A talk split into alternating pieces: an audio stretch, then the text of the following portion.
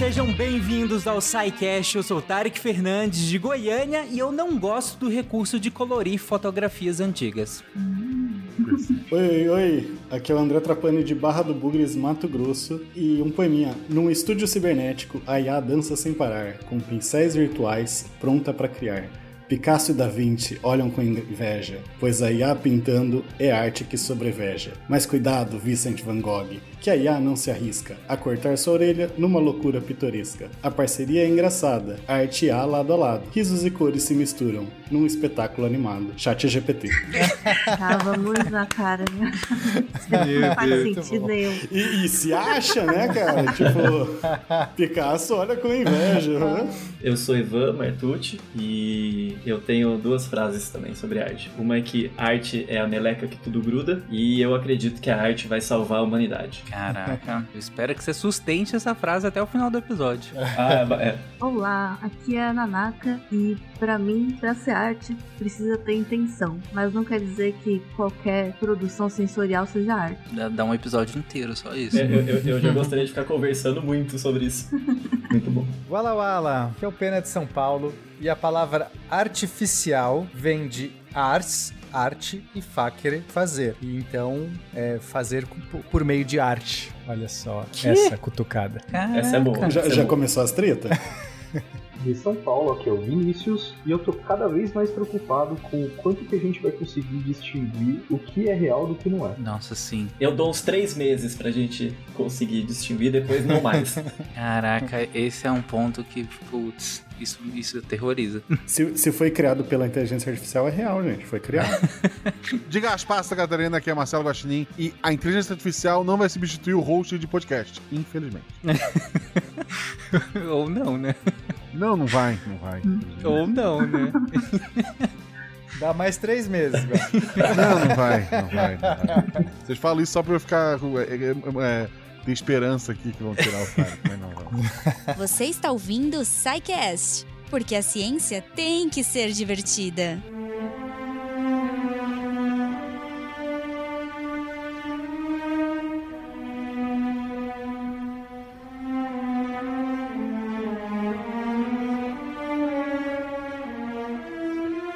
Caraca, gente, só nessas aberturas, vocês perceberam a quantidade de temas que foram levantados? Dá tanto episódio, só essas aberturas, as discussões que, que a gente levantou em frases de brincadeira aqui, ou não, né? Durante essas aberturas já dava pra gente pelo menos aí uns 3, 4 episódios.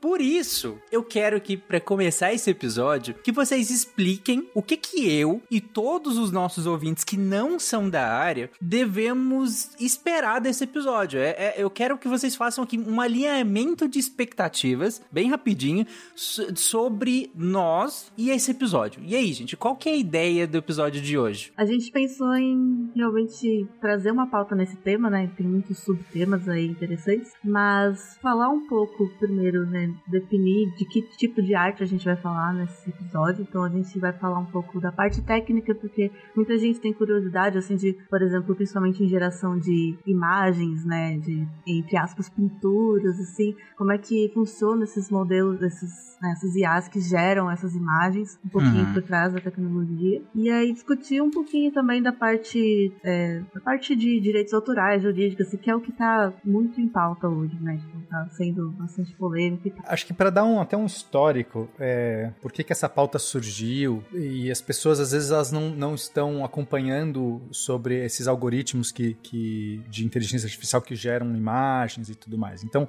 é, recentemente, sei lá, coisa de um ano atrás, começou a se popularizar esses algoritmos que são programas de computador, inteligências artificiais que fazem imagens. Fazem imagens bem feitas, fazem imagens é, a partir de um texto. Você diz assim: eu é, faz um urso panda pulando num trampolim com uma banana na cabeça. E esse texto, a partir desse texto, vai lá esse esse programa de computador e gera uma imagem que tem muito a ver com o que você quer. Uhum. E no começo elas eram não tão bem feitas e foram melhorando absurdamente, a ponto de isso começar a ameaçar as pessoas, né? A, foi tendo uma qualidade tão, tão grande que começou a, causar uma crise ali do, dos ilustradores, dos desenhistas, dos artistas, né? Artistas visuais, eh, digitais, enfim, que começaram a se sentir ameaçados. E aí gerou toda uma polêmica e movimento sobre anti esse tipo de algoritmo. E aí a gente falou assim, a gente precisa fazer uma pauta sobre isso, para tanto explicar o que que é, da onde surgiu, que coisas são essas, e como a Nanaka disse, a gente precisa debater de algum jeito essas questões éticas, questões é, jurídicas. Então essa pauta, ela, ela é meio que uma resposta para isso. Já faz um tempo, na verdade, que a gente já queria ter feito essa pauta. É, depois, logo na sequência, começaram a aparecer esses algoritmos de linguagem que, né, chat GPT da vida e tudo mais, e aí meio que tomou conta, até baixou um pouco a, digamos assim, a fumaça, porque os, os primeiros dessa nova geração de asa aí, né, que eu tô colocando, foram esses de geradores de imagem, causou essa polêmica, e, e hoje a gente até tá numa outra polêmica, mas ela ainda persiste, essa questão da, das artes. É, e que não serve só para gerar produção soluções visuais, né? Serve para ter muitas aplicações na indústria, na ciência, em pesquisa e tal, para esses geradores de imagem. Né? É, mas assim, nessa pauta a gente vai estar tá falando principalmente desses geradores de imagem. Claro que quando a gente fala arte, pode ser música, pode ser vídeo, hum. pode ser mil coisas. Não é, a gente vai estar tá usando mais num contexto de imagens, né? Coisas visuais em princípio. Mas assim como tem os, os visuais, tem também os que fazem com sons e que fazem com outras mídias. Então, na verdade, essa pauta ela ela, ela, é só um, vai, um recorte de uma coisa que é muito maior, que cada vez, cada dia que passa, gente, essas coisas avançam muito rápido. É o, é o crescimento exponencial, enfim, nesse Sim. sentido, a gente só vai, não tem como ganhar essa, essa, essa batalha, não. Uhum. Alguns dos, dos termos que vocês citaram já nessa introdução aí, nessa explicação, é, eu acho que a gente já falou em vários sidecasts, né? Já explicamos termos sobre redes neurais, sobre inteligências artificiais, enfim. Mas a gente sempre tem o, o desafio, né, de tornar cada SciCast no máximo possível autossuficiente, né? Por isso que vocês querem começar por onde explicando esses termos, exatamente. É, eu acho que é só para dar uma introdução, né, quando a gente falando de IA, inteligência artificial, é, é um programa de computador, só que é, é um programa de computador que normalmente ele não é feito como as pessoas fazem programas de computador, que é, é você escrever linha a linha o que o programa vai fazer. Você escrever a receitinha de bolo. Quando a gente está falando de inteligência artificial, a gente está falando de um programa capaz de, gerar, de lidar com múltiplas opções, múltiplas decisões, uns cenários que não são tão triviais, que você não consegue programar um se isso acontecer, faça tal coisa. Imagina você querer escrever, faça um urso panda pulando num trampolim. Não é tão simples eu programar um jeito na minha na mão de gerar essa imagem. Não dá. Então, esses algoritmos de inteligência artificial que a gente está falando são capazes de executar tarefas complexas complexas. Eles são capazes, eles não rodam como uma linha de, de códigos assim definidos. Eles, é, muitos deles usam neurônios artificiais, redes neurais, e aí basicamente todos, quase todos que a gente estiver falando aqui, vão estar tá usando uma rede neural. Então, rede neural é um tipo de inteligência artificial, é um ramo da inteligência artificial que lida com é, uma arquitetura tentando reproduzir neurônios do cérebro humano, né, do, do cérebro biológico. Uma rede neural não funciona como o cérebro humano, ela uhum. Inspirada, uhum. tá? É, quando pesquisaram o cérebro humano, entenderam oh, como é que funciona. Tem um monte de células aqui, neurônios, se conectam, essas conexões elas podem ser ativas ou não, e aí, enfim, não vou entrar no detalhe. E aí, a partir disso, vamos fazer uma coisa artificial nesse sentido. E fizeram, tá? E então, é por isso que não é um código, é, né, desses que você escreve linha a linha, é essa conexão entre vários neurônios e, que vai mudando essas conexões, elas são, vão se atualizando, elas vão se modificando e, e é isso que vai no final gerar a saída do negócio. Então, só por cima, quando a gente está falando de inteligência artificial nesse contexto, provavelmente vai estar tá falando de redes neurais. E aí tem redes mais complexas ou menos complexas, com mais neurônios, com menos neurônios, com mais camadas ou menos, tá? Mas a gente não vai entrar nesses detalhes. Se eu só puder entrar no, no, no fio ali do, do, da explicação do Pena, a, hum. a ideia de, do espaço latente de imagens né, é você ter a, a relação entre o, o que é descrito em cada imagem que a inteligência artificial foi treinada e, e como essas relações se dão, né? Só que aí em outros padrões que são é, de cor, de, de posição, basicamente de posição do pixel, né? Que vai sair. Então, por exemplo, a Mona Lisa, né? É, acho que todo mundo consegue imaginar, talvez só quem tem a memória fotográfica consiga imaginar exatamente como ela é, ou se não viu ao vivo, a melhor qualidade que viu, alguma coisa assim. Então, a gente consegue, a gente vai ter só, digamos assim, se, se todo mundo só lembrar, vão ter poucas pessoas que vão saber exatamente como a Mona Lisa é. Então, esses padrões que a gente desenvolve, né, em cima do que é a Mona Lisa, é o que a inteligência artificial faz melhor que a gente, que é encontrar esses padrões, né?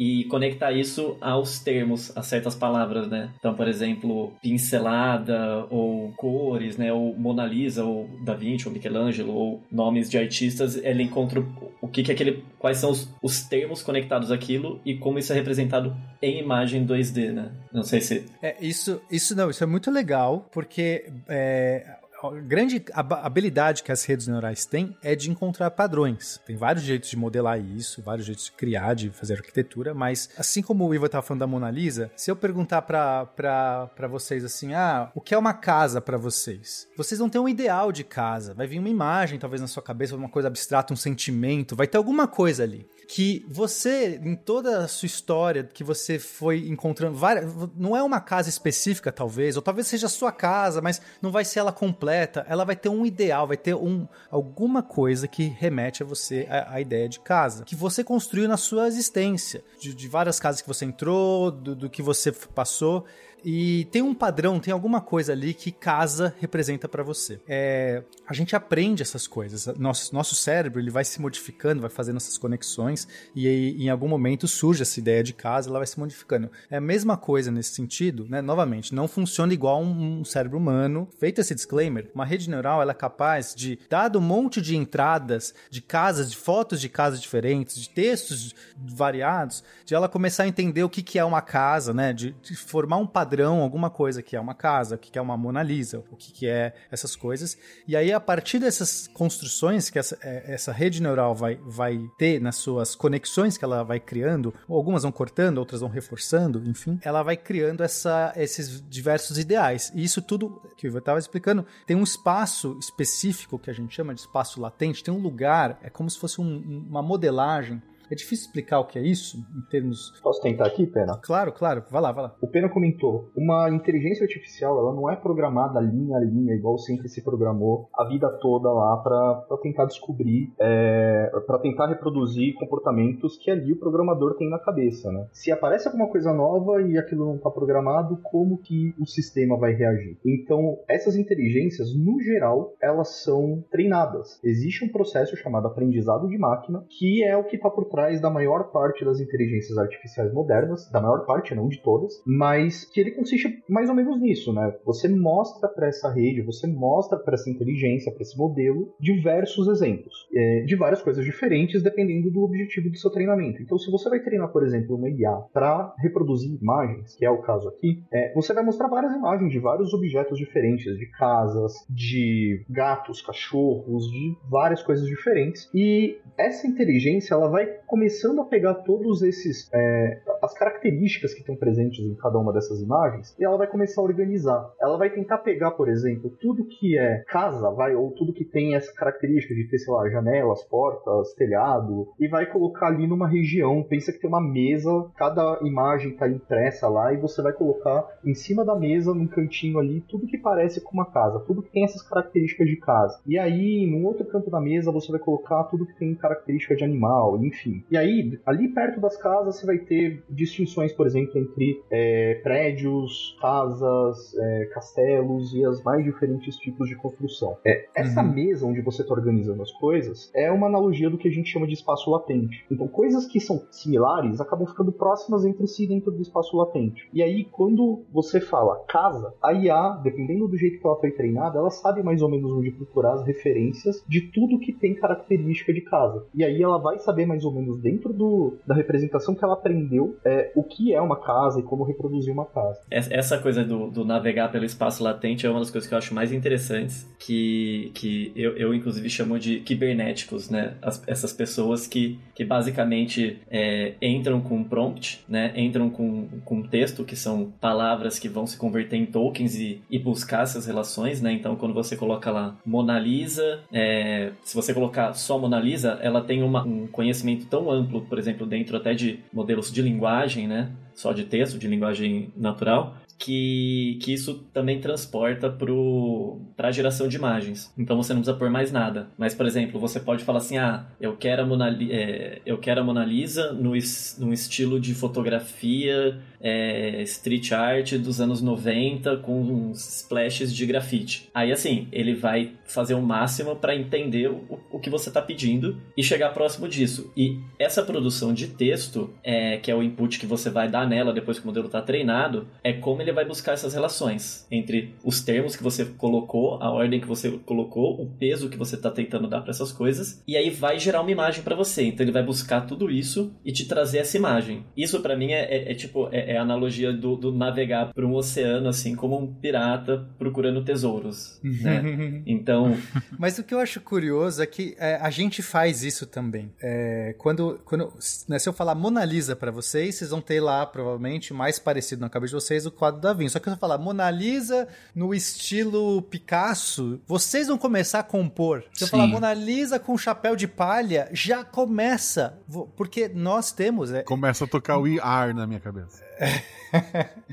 Mas assim, a gente tem esses modelos, nós temos modelos dentro do nosso cérebro, da nossa cabeça, sobre o que é o mundo, sobre o que é um, um chapéu de palha, sobre o que é um Picasso, sobre o que é uma Mona Lisa, e a gente vai fazendo essa habilidade. A gente também navega na nossa mente nesse espaço latente. E é bem parecido, né, nesse sentido, é, vai, uma analogia ampla, né? não, não, não parecido do ponto de vista fisiológico, mas acontece a mesma coisa com uma, com uma IA dessa. Ela vai tentar misturar, assim como a gente tinha lá, Mona Lisa vai ter um espaço lá, um espaço latente, que é onde está a Mona Lisa, coisas parecidas com Mona Lisa, variantes de Mona Lisa e tudo mais. Quando você fala Mona Lisa com chapéu de palha, vai ter que juntar, algum lugar vai ter chapéu de palha, a ideia de um chapéu de palha, é como se essa IA, nesse momento, tem que misturar esses dois pontos nesse espaço gigantesco e juntar eles num, num ponto só. E ela vai gerar algumas opções que misturam esses dois. Né? Uhum. Como ela vai fazer isso? Cada IA geradora vai ter um algoritmo, uma técnica por trás. A gente vai até se falar sobre algumas. Mas o importante, eu acho que para resumir, assim, para a pessoa entender o que a gente está falando,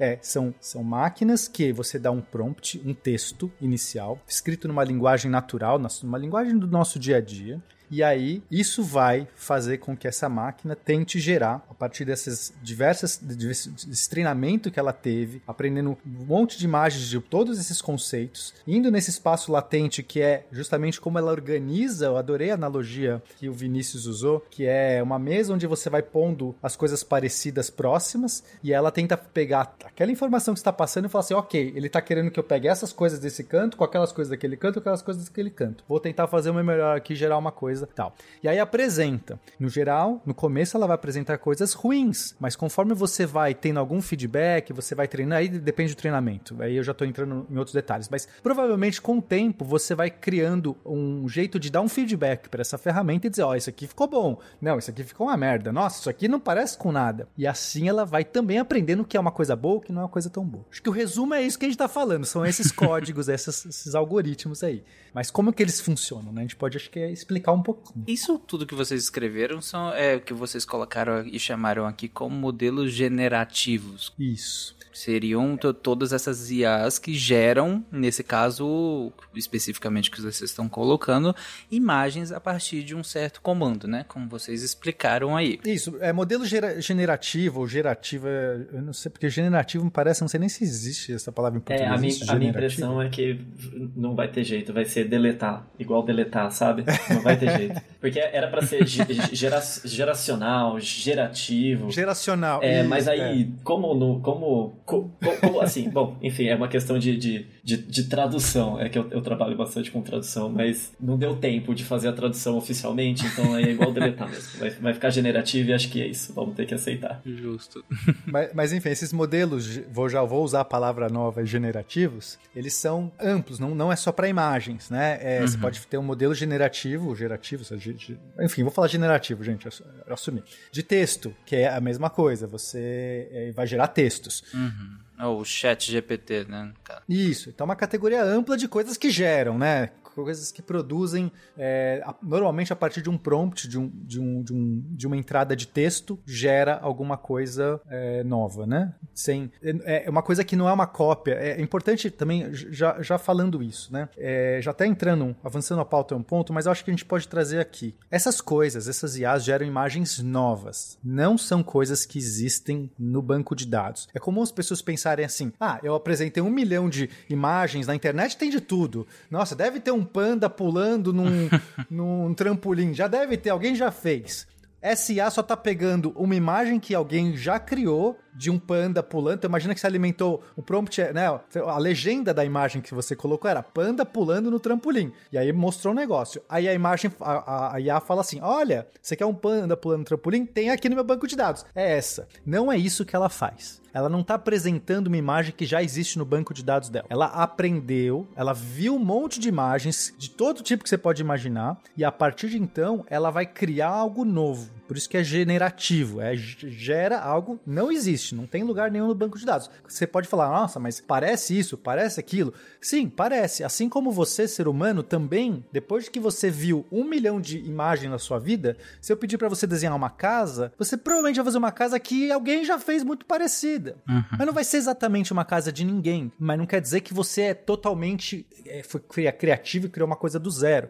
Você se inspirou, é? você teve um banco de dados enorme de aprendizado e no momento que você fala, vou escrever, desenhar uma casa, você desenha a sua casa, que é única, ainda assim não quer dizer que ela é totalmente diferente de nenhuma outra casa. E aí, de deixa eu fazer uma pergunta de, de leigo aqui, porque, assim, vocês falaram que eu entendi, a gente faz um. É, coloca esse, essas IAs para treinar, né? Vocês treinam as IAs a, a, a partir do, do, do, do, que a gente quer no final, que é, né?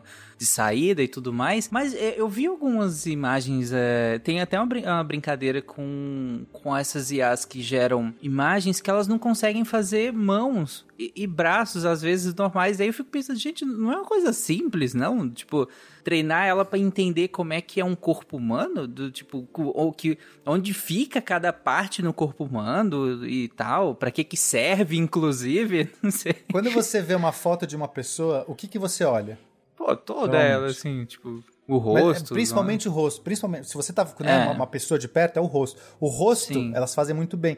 Mão é, não é algo que a gente costuma dar. É, inclusive, se você vê uma imagem de IA que você. Às vezes você nem vê que a mão tem seis dedos, porque você nem olhou para a mão. Uhum. A questão é assim: é, essas partes que não, não é comum a gente ficar esmiuçando e tudo mais é, a IA vai ter menos é, chance de, de ver com detalhe, porque no jeito que a gente foi é, treinando essa IA, não foi dado, não teve um monte de mãos e tal, era mais o que, que era a maior, maior parte que acontecia, era rosto, era fisionomia, era, era o, o, o tipo do corpo humano, etc. É, e, e, é difícil fazer mão, Tarek, porque você fala assim, ué, mas é cinco dedos e tal. Essas IAs não tem. O jeito que elas aprendem não é como a gente, o cérebro humano, aprende entende o que é dedo. Uhum. Dedo para ela é pixel. Tipo, pixels numa certa posição que ela começou a identificar que tem uma estrutura, um, um contorno, entendeu que existe um dedo, mas o jeito que a mão aparece é tão diferente. Tem mão espalmada, tem mão contraída, mão flexionada, dedo com. Tem tanto jeito que é muito difícil ela falar assim: ah, entendi perfeitamente, isso aqui é um dedão, isso aqui. Então ela faz o melhor que pode. Mas é claro que conforme a gente vai dando mais dados e percebendo que ela tem essa dificuldade, elas vão melhorando. É, só, é isso, alguém vai fazer um banco de dados de mão, só de mão, de todos os jeitos, e ficar treinando até ela falar assim: agora eu não erro mais mão, já sei o que é uma mão humana. Olha aí. O pack da mãozinha. Qual que é a grande vantagem da inteligência artificial com relação ao ser humano? Ela está totalmente conectada, cara, pela internet. E quando isso acontece, elas podem começar a se comunicar. E elas podem começar a se comunicar é como se fosse, vai acontecer algo parecido com uma reprodução. Então, tudo que a inteligência artificial um aprendeu, ela pode passar para dois. pode passar para 3. Só que ela está sempre evoluindo, porque você está sempre colocando mais coisa nela. Vai chegar um momento que o que, que vai acontecer? Ela vai olhar assim e vai falar: o ser humano, cara, eu não preciso mais dele. É um processo muito parecido, por exemplo, com como se aprende a desenhar mesmo, né? É, no geral, quem está começando a desenhar e começando a, a- a realmente produzir arte, essa pessoa tem que se inspirar em coisas, em trabalhos de pessoas que fizeram antes. Então, é, esse processo de inspiração, de você tentar reproduzir algo que alguém já fez, é, várias e várias vezes, até você criar o seu próprio estilo, é algo muito próximo do que essas IAs estão fazendo. E isso que o Pena falou é muito, muito o limitante mesmo também dessas IAs, porque elas conseguem reproduzir muito bem pixels, elas conseguem reproduzir muito bem estruturas, ela consegue ali distinguir, porque ela já viu dezenas, centenas de vezes, toda vez que ela vê um rosto, ela vê ali que tem, no geral, dois olhos, um nariz, uma boca, mais ou menos na mesma posição, mais ou menos do mesmo jeito, é, mas as mãos elas têm muita variabilidade, muita, muitas formas diferentes em que elas podem se encontrar. E em nenhum momento na hora de treinar essas redes, nós, diz-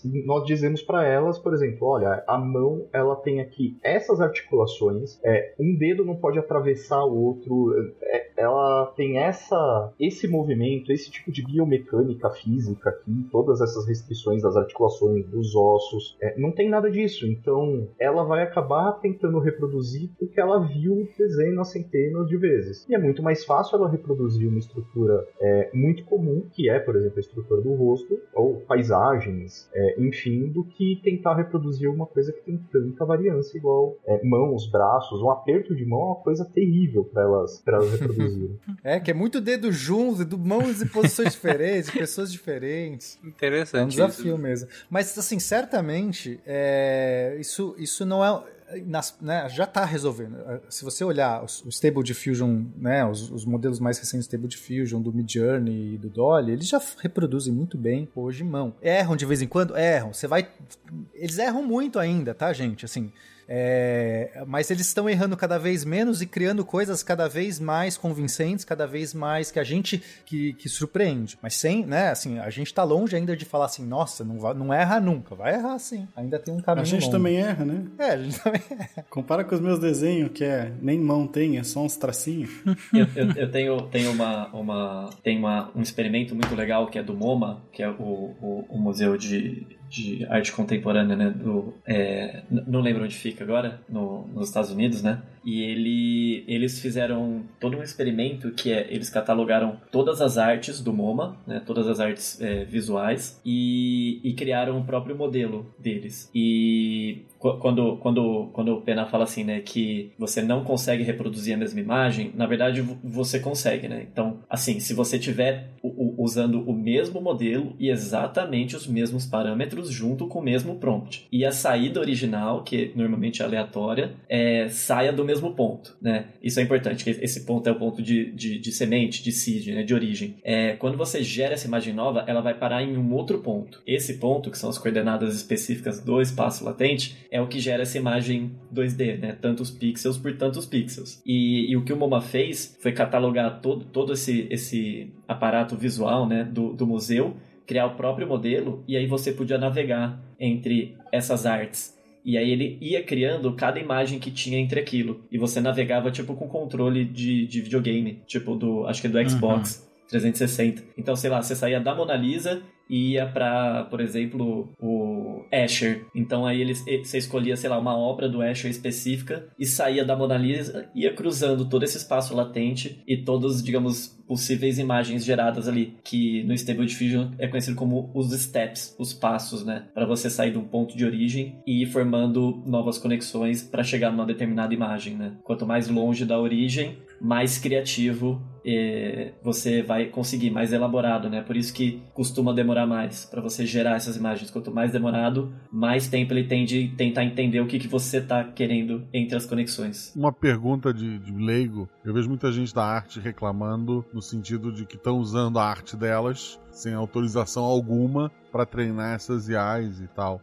É que você. Esses bancos de dados né, que fazem para esse treinamento das inteligências artificiais, né? é, a polêmica é essa. assim, da onde que eles pegam essas imagens, né? Pegam qualquer imagem que esteja na internet e daí tem imagens que tem direito autoral. Às vezes tem até tem a marca d'água, ou às vezes não, daí vai também de tipo, ah, se o artista publicou na internet, então tá público e, e pode ser usado. Mas a, a arte, por mais que seja uma coisa nova, né? Uma produção que essa IA vai fazer, ela só conseguiu fazer porque ela usou a imagem, a propriedade do artista que fez primeiro, no seu banco de dados de treinamento, né? Por mais que ela não vá fazer uma cópia, é, uhum. isso acontece. E também tem aí o mau uso, ou, ou é, má intenção, não sei como fala, de, da ferramenta, que é alguém pedir pro, pro prompt, né? Pedir pra IA gerar uma imagem no estilo do artista tal, e aí ela consegue né, dar o prompt lá, um bicho assim, sei lá, e aí ela gera uma imagem quase idêntica mesmo a uma que já existe, mas não é idêntica, e daí tipo, não dá pra falar que é um plágio.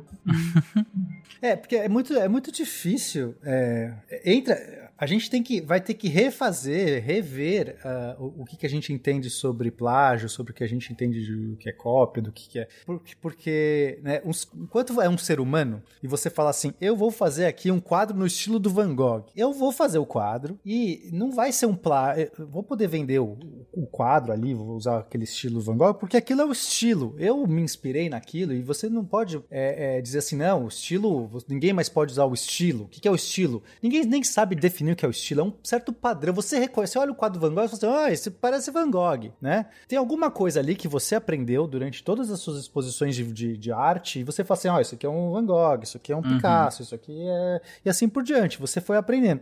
E eu posso tentar, né, fazer, eu como ser humano, fazer ali uma reprodução e tudo mais. Você pode até falar assim, ah, ficou uma merda esse seu Van Gogh aí, você não consegue, né, você não vai chegar no talento do Van Gogh, pode ser, mas eu, é, eu posso.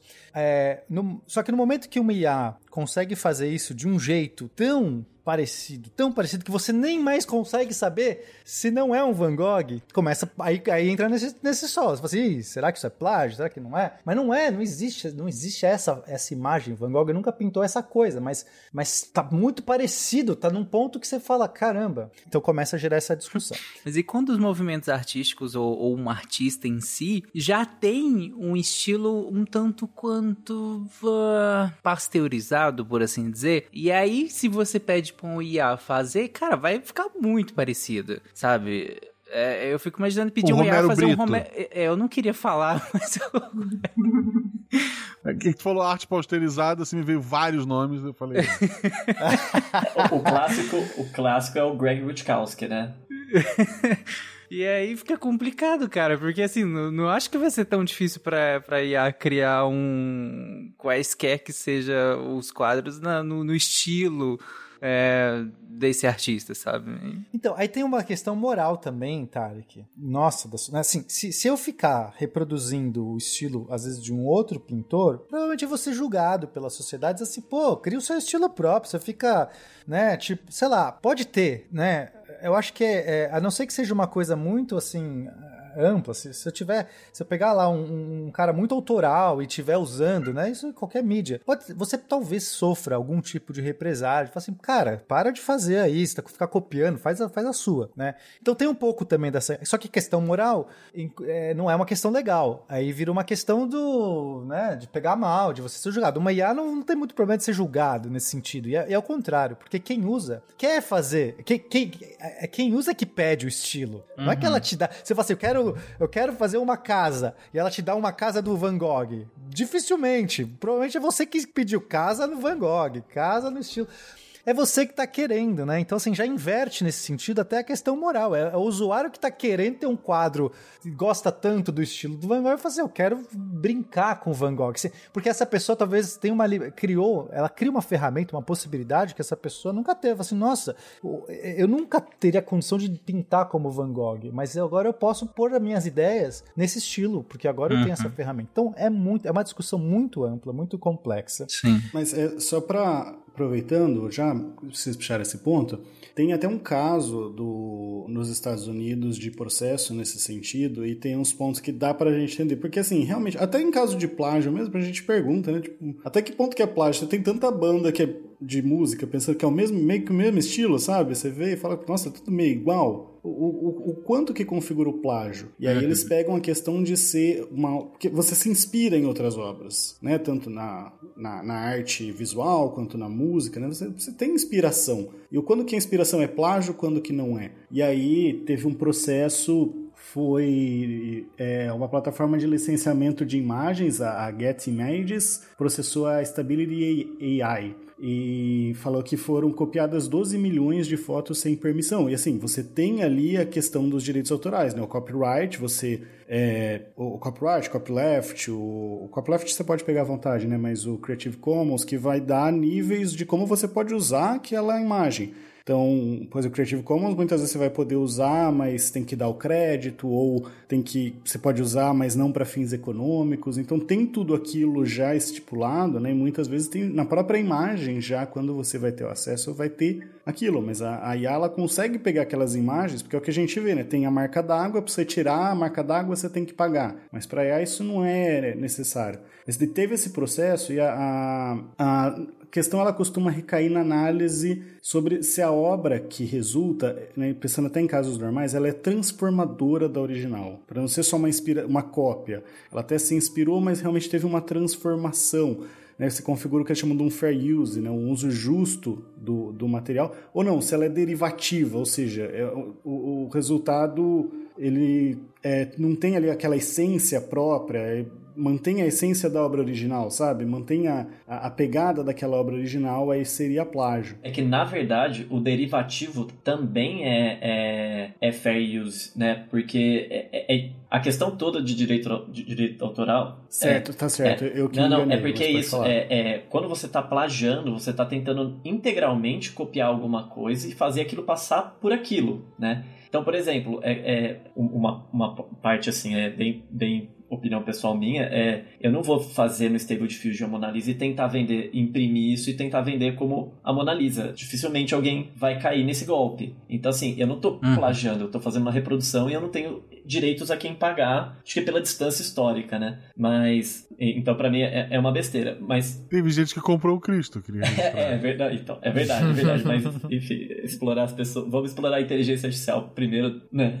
Deixa as pessoas em paz, finalmente. Mas é isso, então, só que me corrigir, então, o derivativo, ele tem uma essência própria, né? Aquele que não tem a essência, que seria o plágio. É, porque assim, o autor, ele pode dizer como ele, se ele permite ou não que a sua obra seja usada em que jeito. Isso é muito legal. É, é, claro que lá o Da Vinci não teve esse, né? Não tinha nem isso. Mas, mas hoje em dia, se você é criar domínio uma... público, vai. Isso, já é domínio público. Mas antes uma coisa é cair domínio público, então hoje, se você criar uma, uma imagem hoje sua, você pode dizer, você fala assim, olha, eu permito que você use para fazer trabalhos derivativos, ou não permito que faça derivativos. Permito que você use de maneira comercial, ou não permito que use de maneira comercial. Permito que use se citar o, o meu trabalho. E então você vai ter que pôr o crédito. Tem, você vai dizer, né? É, isso é muito legal que a gente tenha tantos jeitos de você dizer o que você quer a partir do seu trabalho. Mas a questão dessas IAs não é, não é isso.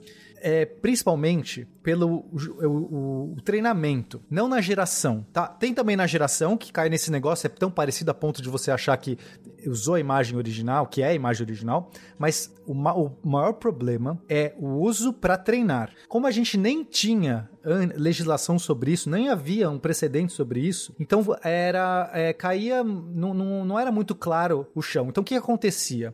Era comum você, quando você subia a sua imagem em um desses sites quaisquer de imagens, sei lá, é, nem sei esses sites que se sobe, mas enfim, tanto faz. Pode ser tanto desses pagos, tipo estoque da vida, quanto outros que você só põe o seu material. Num daqueles termos lá de uso, em vários desses sites estava escrito assim: você permite, é, se você usar esse, esse site, permite que você compartilhe suas imagens para fins científicos, fins acadêmicos. Tinha lá umas cláusulas. Vários desses tinham. E isso permitia com que vários cientistas que estavam fazendo pesquisa em inteligência artificial pudessem ter acesso a esses grandes bancos de dados. Né? Então, novamente, você acessa um monte de coisa que você nunca lê é, e é isso que pode dar. Então, as pessoas estavam lá consentindo: olha, minha imagem pode ser usada para fins acadêmicos.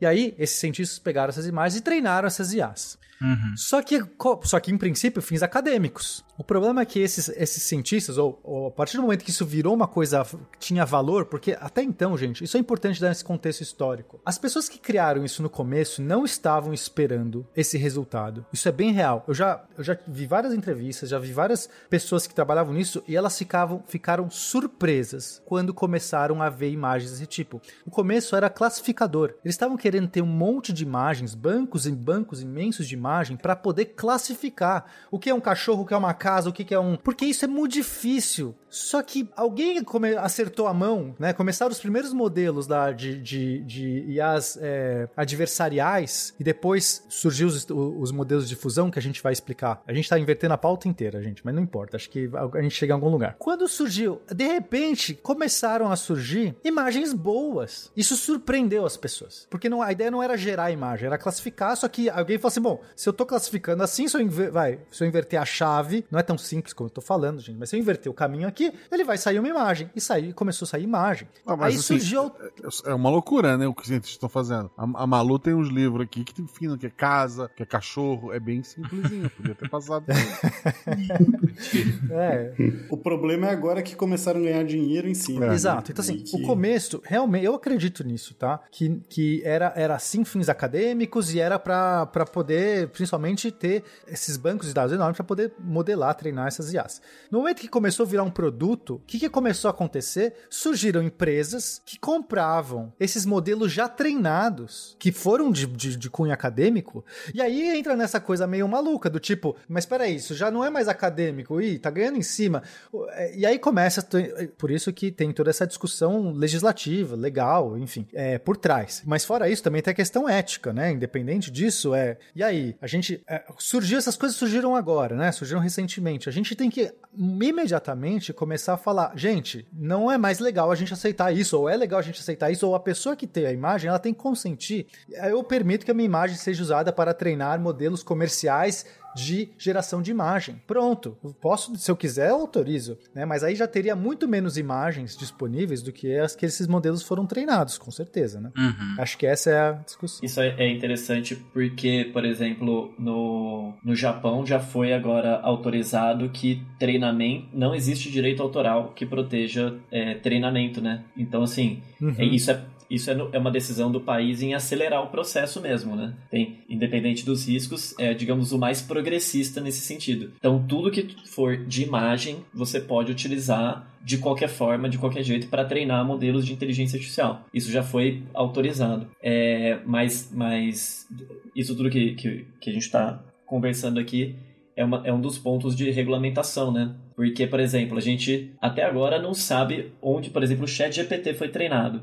Mas, por exemplo, a gente tem acesso ao que o Stable Diffusion, qual que foi o dataset completo que ele foi utilizado, os milhares, bilhares, sei lá, de imagens, né? É, a gente pelo menos pode confirmar. Acho, acho que isso é parte da transparência que, que eu acho importante de open source, né? Que é- não é só a gente falar o que a gente é, autoriza ou não, porque a gente não, não vai lembrar e vão utilizar coisas já antigas, né? Que, que eu acho que não deveriam, tipo aquela vez que você preencheu é, seu e-mail para receber um, um prêmio no supermercado e depois te ligam para vender curso de inglês, né? Não sei se vocês lembram dessa época. Sim. Então é sim. isso, isso é um dado que está armazenado em algum lugar, talvez, e algum dia isso né, pode ser usado e você não sabia Sim. que era para isso, né? O contrato não era vitalício. O- Mas Não, e é, su- é super difícil é, fazer auditoria disso, né, gente? É, é muito difícil. É, exato. Mas, mas tem, que, tem que ter o nosso lado da gente falar o que a gente quer que, fa- o que aconteça com os nossos dados. E tem também que ser aberto os dados onde foram treinados pra gente saber o que foi utilizado, pra gente saber, né? Enfim, Uhum. é isso.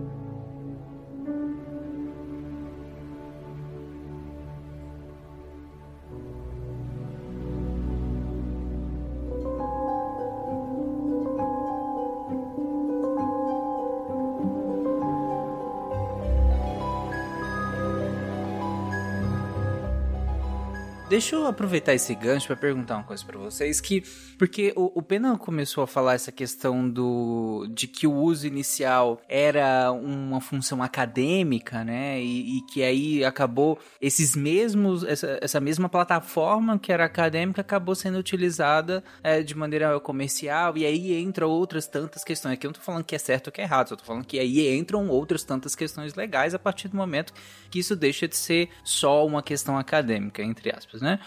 Mas dentro do, dessa só essa questão acadêmica e até dentro dessa questão comercial, eu queria que vocês falassem, é, falarem é, para que que serve esses, essas IAs? Uh, o, o, próprio chat GPT, para que que ele serve o chat GPT? Para que que serve essas, essas IAs que geram imagem, geram lá, áudio, geram vídeos, enfim, geram tudo que podem gerar?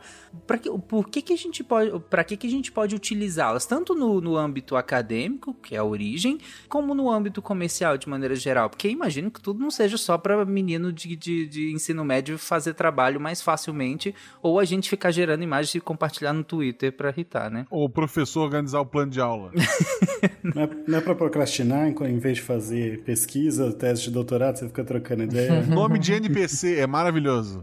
o chat. E deu o nome de 10 orcs, ele dá o nome lá, pô, é maravilhoso. Eu imagino que não seja só para isso, né? Mas para que, que então, serve? É que a academia começou a pesquisar esse tipo de coisa para tentar ver realmente onde chegava. Ó, ciência de base, o que a gente consegue fazer com tudo uhum. isso, né? E, e, muitas coisas foram criadas. Então, hoje a gente tem, por exemplo, encoding de vídeo que consegue comprimir muito melhor um vídeo e transmitir pela internet é, de um jeito que você consiga ver um vídeo em alta qualidade, por exemplo, mesmo com uma, com uma conexão um pouco mais limitada. É, uhum. Você consegue restaurar a fotografia, você consegue manipular e editar a foto muito mais fácil, dependendo do tipo de manipulação que você vai fazer. É, então, assim, foram vários problemas bem específicos que a academia estava tentando resolver, é, e todos eles foram somados, né? As técnicas que foram sendo descobertas quando você tentava é, resolver cada um desses problemas, é, foi avançando. Tudo isso foi uma se somando a outra, foi avançando é, muito rápido até o ponto que a gente conseguia realmente criar imagens realistas, imagens bonitas. É, porque assim, se você for ver, por exemplo, dois, três anos atrás, a qualidade das imagens que a gente estava criando não era nada legal. É, assim, exceto alguns casos muito específicos, por exemplo, foto de pessoas ou algumas paisagens muito específicas assim, não, não ficava realista, não ficava um negócio que você falava, putz, tem, tem qualidade, dá para vender isso, é um produto. É, mas como estava uhum. muita gente pesquisando cada um um tipo de aplicação diferente, então, por exemplo, smartphone você tem filtro ali que usa IA. Não tô nem falando de filtro de, de Instagram, de, de TikTok, que também usa IA hoje. Mas você tem, por exemplo, um filtro embutido na câmera do seu celular que já melhora, por exemplo, a qualidade da foto que você está tirando. E isso tudo foi por conta desses avanços pontuais. E realmente foi, foi muito o que o Pena falou. Meio que da noite pro dia começou a ficar bom. Algum exemplo de aplicação assim que não seja só a gente fazer mesmo? É, por exemplo, você gerar uma imagem de algo que você está procurando, você tem alguma ideia do que é, você tem é, ideia de coisas que, se você juntar várias ideias, vai ser aquilo que você está procurando, mas você não sabe como é o que você está procurando. E aí você gera uma imagem que provavelmente é o que você está procurando, e aí você consegue começar a procurar com base nessa nova imagem. Por exemplo, sei lá, até pessoas desaparecidas. Você tem uma foto antiga da pessoa, você tem inscrição e tal, e você quer ter uma, uma imagem melhor de como a pessoa é hoje, né? De como ela tá, depois de uhum. envelhecer tanto tempo e tal. Você consegue gerar uma imagem que bem realista, e provavelmente ela está assim mesmo e é muito mais fácil procurar a pessoa com base nessa imagem atual. Ou de algum fenômeno é, cósmico, algum fenômeno biológico, sei lá, tô procurando um aglomerado de estrelas que tem essas características, mas eu não sei exatamente como ele vai se parecer. Eu sei que tem alguma tem a característica X que eu tenho um outro que é assim, tem a característica Y que eu tenho um outro que é assim. Então, se eu juntar essas características, como é que vai ser o que eu tô procurando? Uhum. É, mas acho, acho que o principal uso, na verdade, é, mais amplo é no final de você querer imagens para ilustrar coisas que você faz. Uhum. Né? Isso é o que os, esses estoques, esses da vida, é, existem, porque é isso. Eu falo assim, nossa, tem muita gente que precisa trabalha com audiovisual, que, que, que vai fazer um site, que vai ilustrar um livro, que vai é, sei lá, usar para jornalista que vai ilustrar a sua matéria. Você tem um monte de necessidade. A gente tem uma necessidade gigantesca na nossa sociedade por imagens, uhum. né? Ilustrar uhum. coisas. E, e, e, só que no, você pode entrar lá no estoque, vai ter um monte de imagens genéricas e tal, e procurar uma que melhora. Agora, imagina você falar assim: eu quero um panda pulando num trampolim numa piscina com uma melancia na cabeça. Não tem essa imagem. Eu tenho que contratar um ilustrador que vai desenhar isso, que vai levar um tempo, que vai ter um custo, que vai ter várias idas e vindas. Tem que achar um ilustrador que tem um traço específico e tal. Eu vou contratar esse cara. Isso é caro, é um trabalho caro, porque é um, é, a gente sempre, na nossa sociedade, isso é um trabalho desse de, cria, é, de, de, arte, de criação. É um trabalho né, bem remunerado.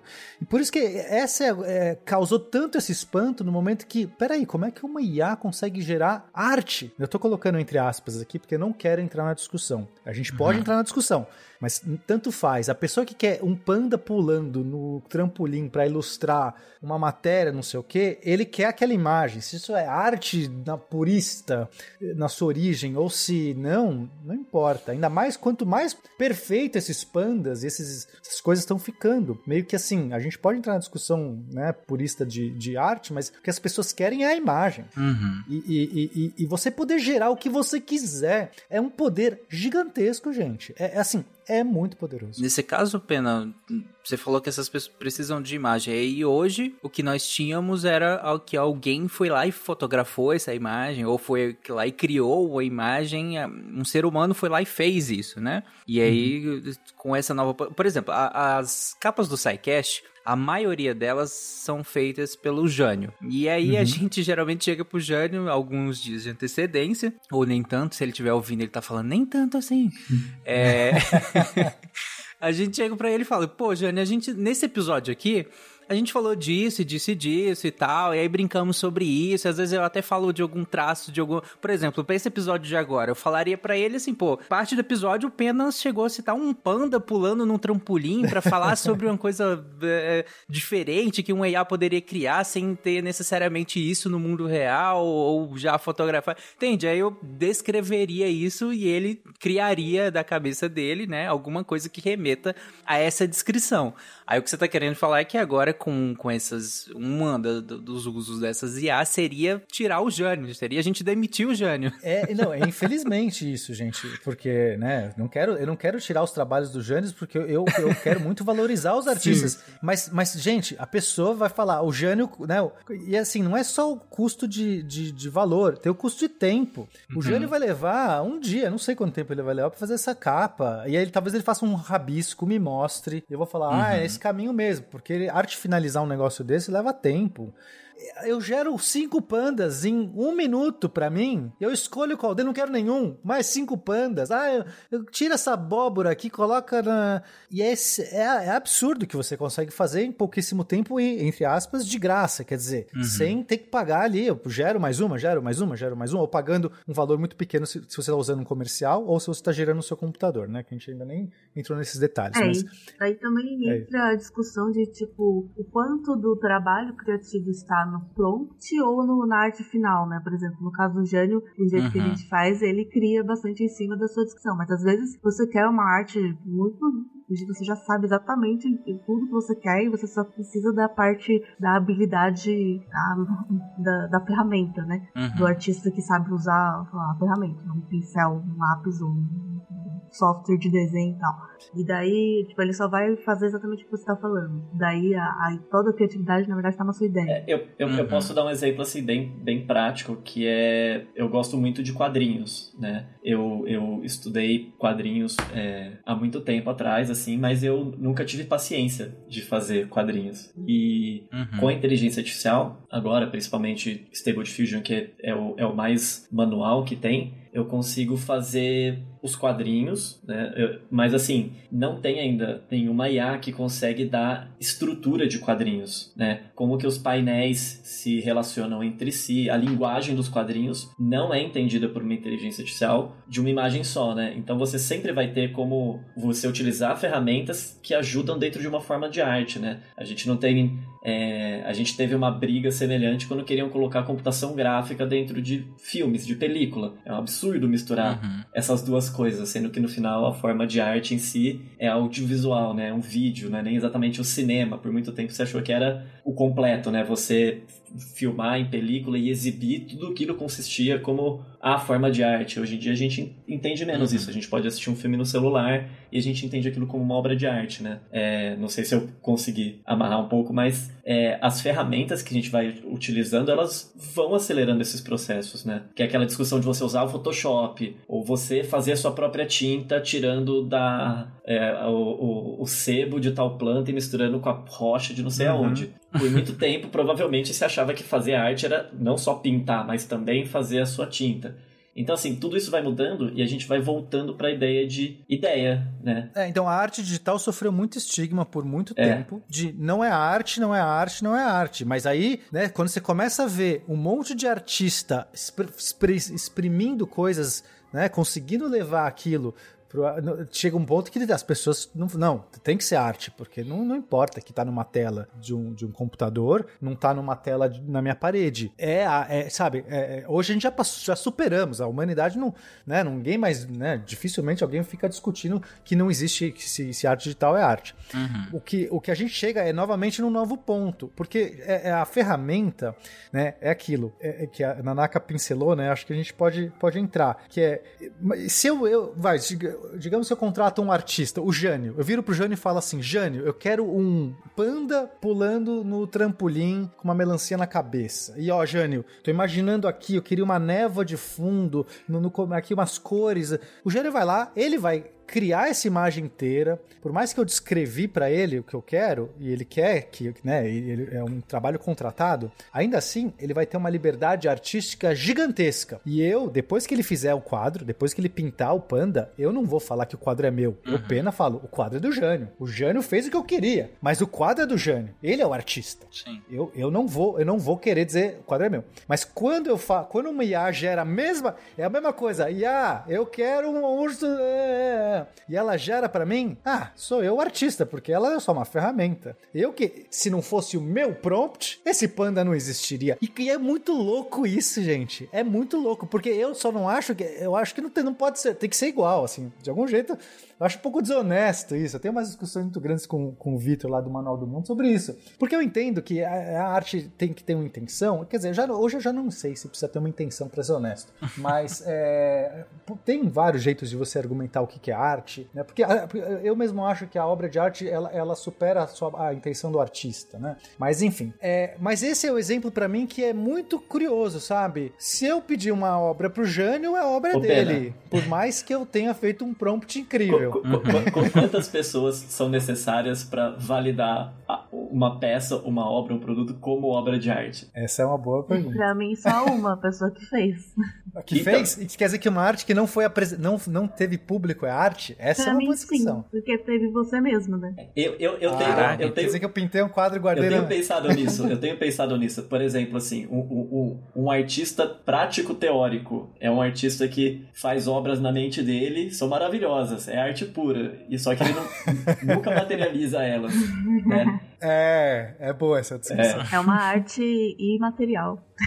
Na, na minha cabeça, minha voz é linda. Imagina você fazer um upload da sua mente, colocar todo o seu eu artístico e aí você pedir pra ele gerar pra você essas imagens, entendeu? Você pensar, ah, eu tive uma ideia, ele, ah, eu sei. E ele, Caraca. Qual que é a grande vantagem da inteligência artificial com relação ao ser humano? Ela está totalmente conectada, cara, pela internet. E quando isso acontece, elas podem começar a se comunicar. E elas podem começar a se comunicar é como se fosse, vai acontecer algo parecido com uma reprodução. Então, tudo que a inteligência artificial 1 aprendeu, ela pode passar para 2. Pode passar para 3. Só que ela está sempre evoluindo, porque você está sempre colocando mais coisa nela. Vai chegar um momento que o que, que vai acontecer? Ela vai olhar assim e vai falar: o ser humano, cara, eu não preciso mais dele. Deixa eu aproveitar, já que vocês estão puxando esse tema, que a questão do direito autoral, a gente falou do direito autoral dos terceiros, né? Mas essa questão que o Pena está trazendo é do direito autoral da arte gerada por, por inteligência artificial. Uhum. E teria direito autoral ou não? E a gente já tem algumas. Todos esses casos, gente, eles são tipo, super novos, né? É debate que está começando a acontecer. Mas. E, e outra coisa, né? Sim, se a arte gerada por IA tem direito autoral, já vou falar que não é sempre que tem. É, de quem, né? É o pena colocado. A pessoa que foi lá e simplesmente pediu uma arte, né? Descreveu, escolheu lá qual que gostou mais, ou é da, da empresa que criou a inteligência artificial. A inteligência artificial acho que vai ser muito difícil a gente chegar num ponto de falar, não, a inteligência artificial tem direitos autorais, né? Talvez um dia. Eu defendo o sufrágio das IAs aqui, eu já tô. Eu sei que você defende, eu sei, mas eu, talvez um dia. Tu é um traidor da humanidade. Tem que deixar registrado pra quando elas dominarem tudo a gente saber quem que apoiou e quem não apoiou, né? Exatamente.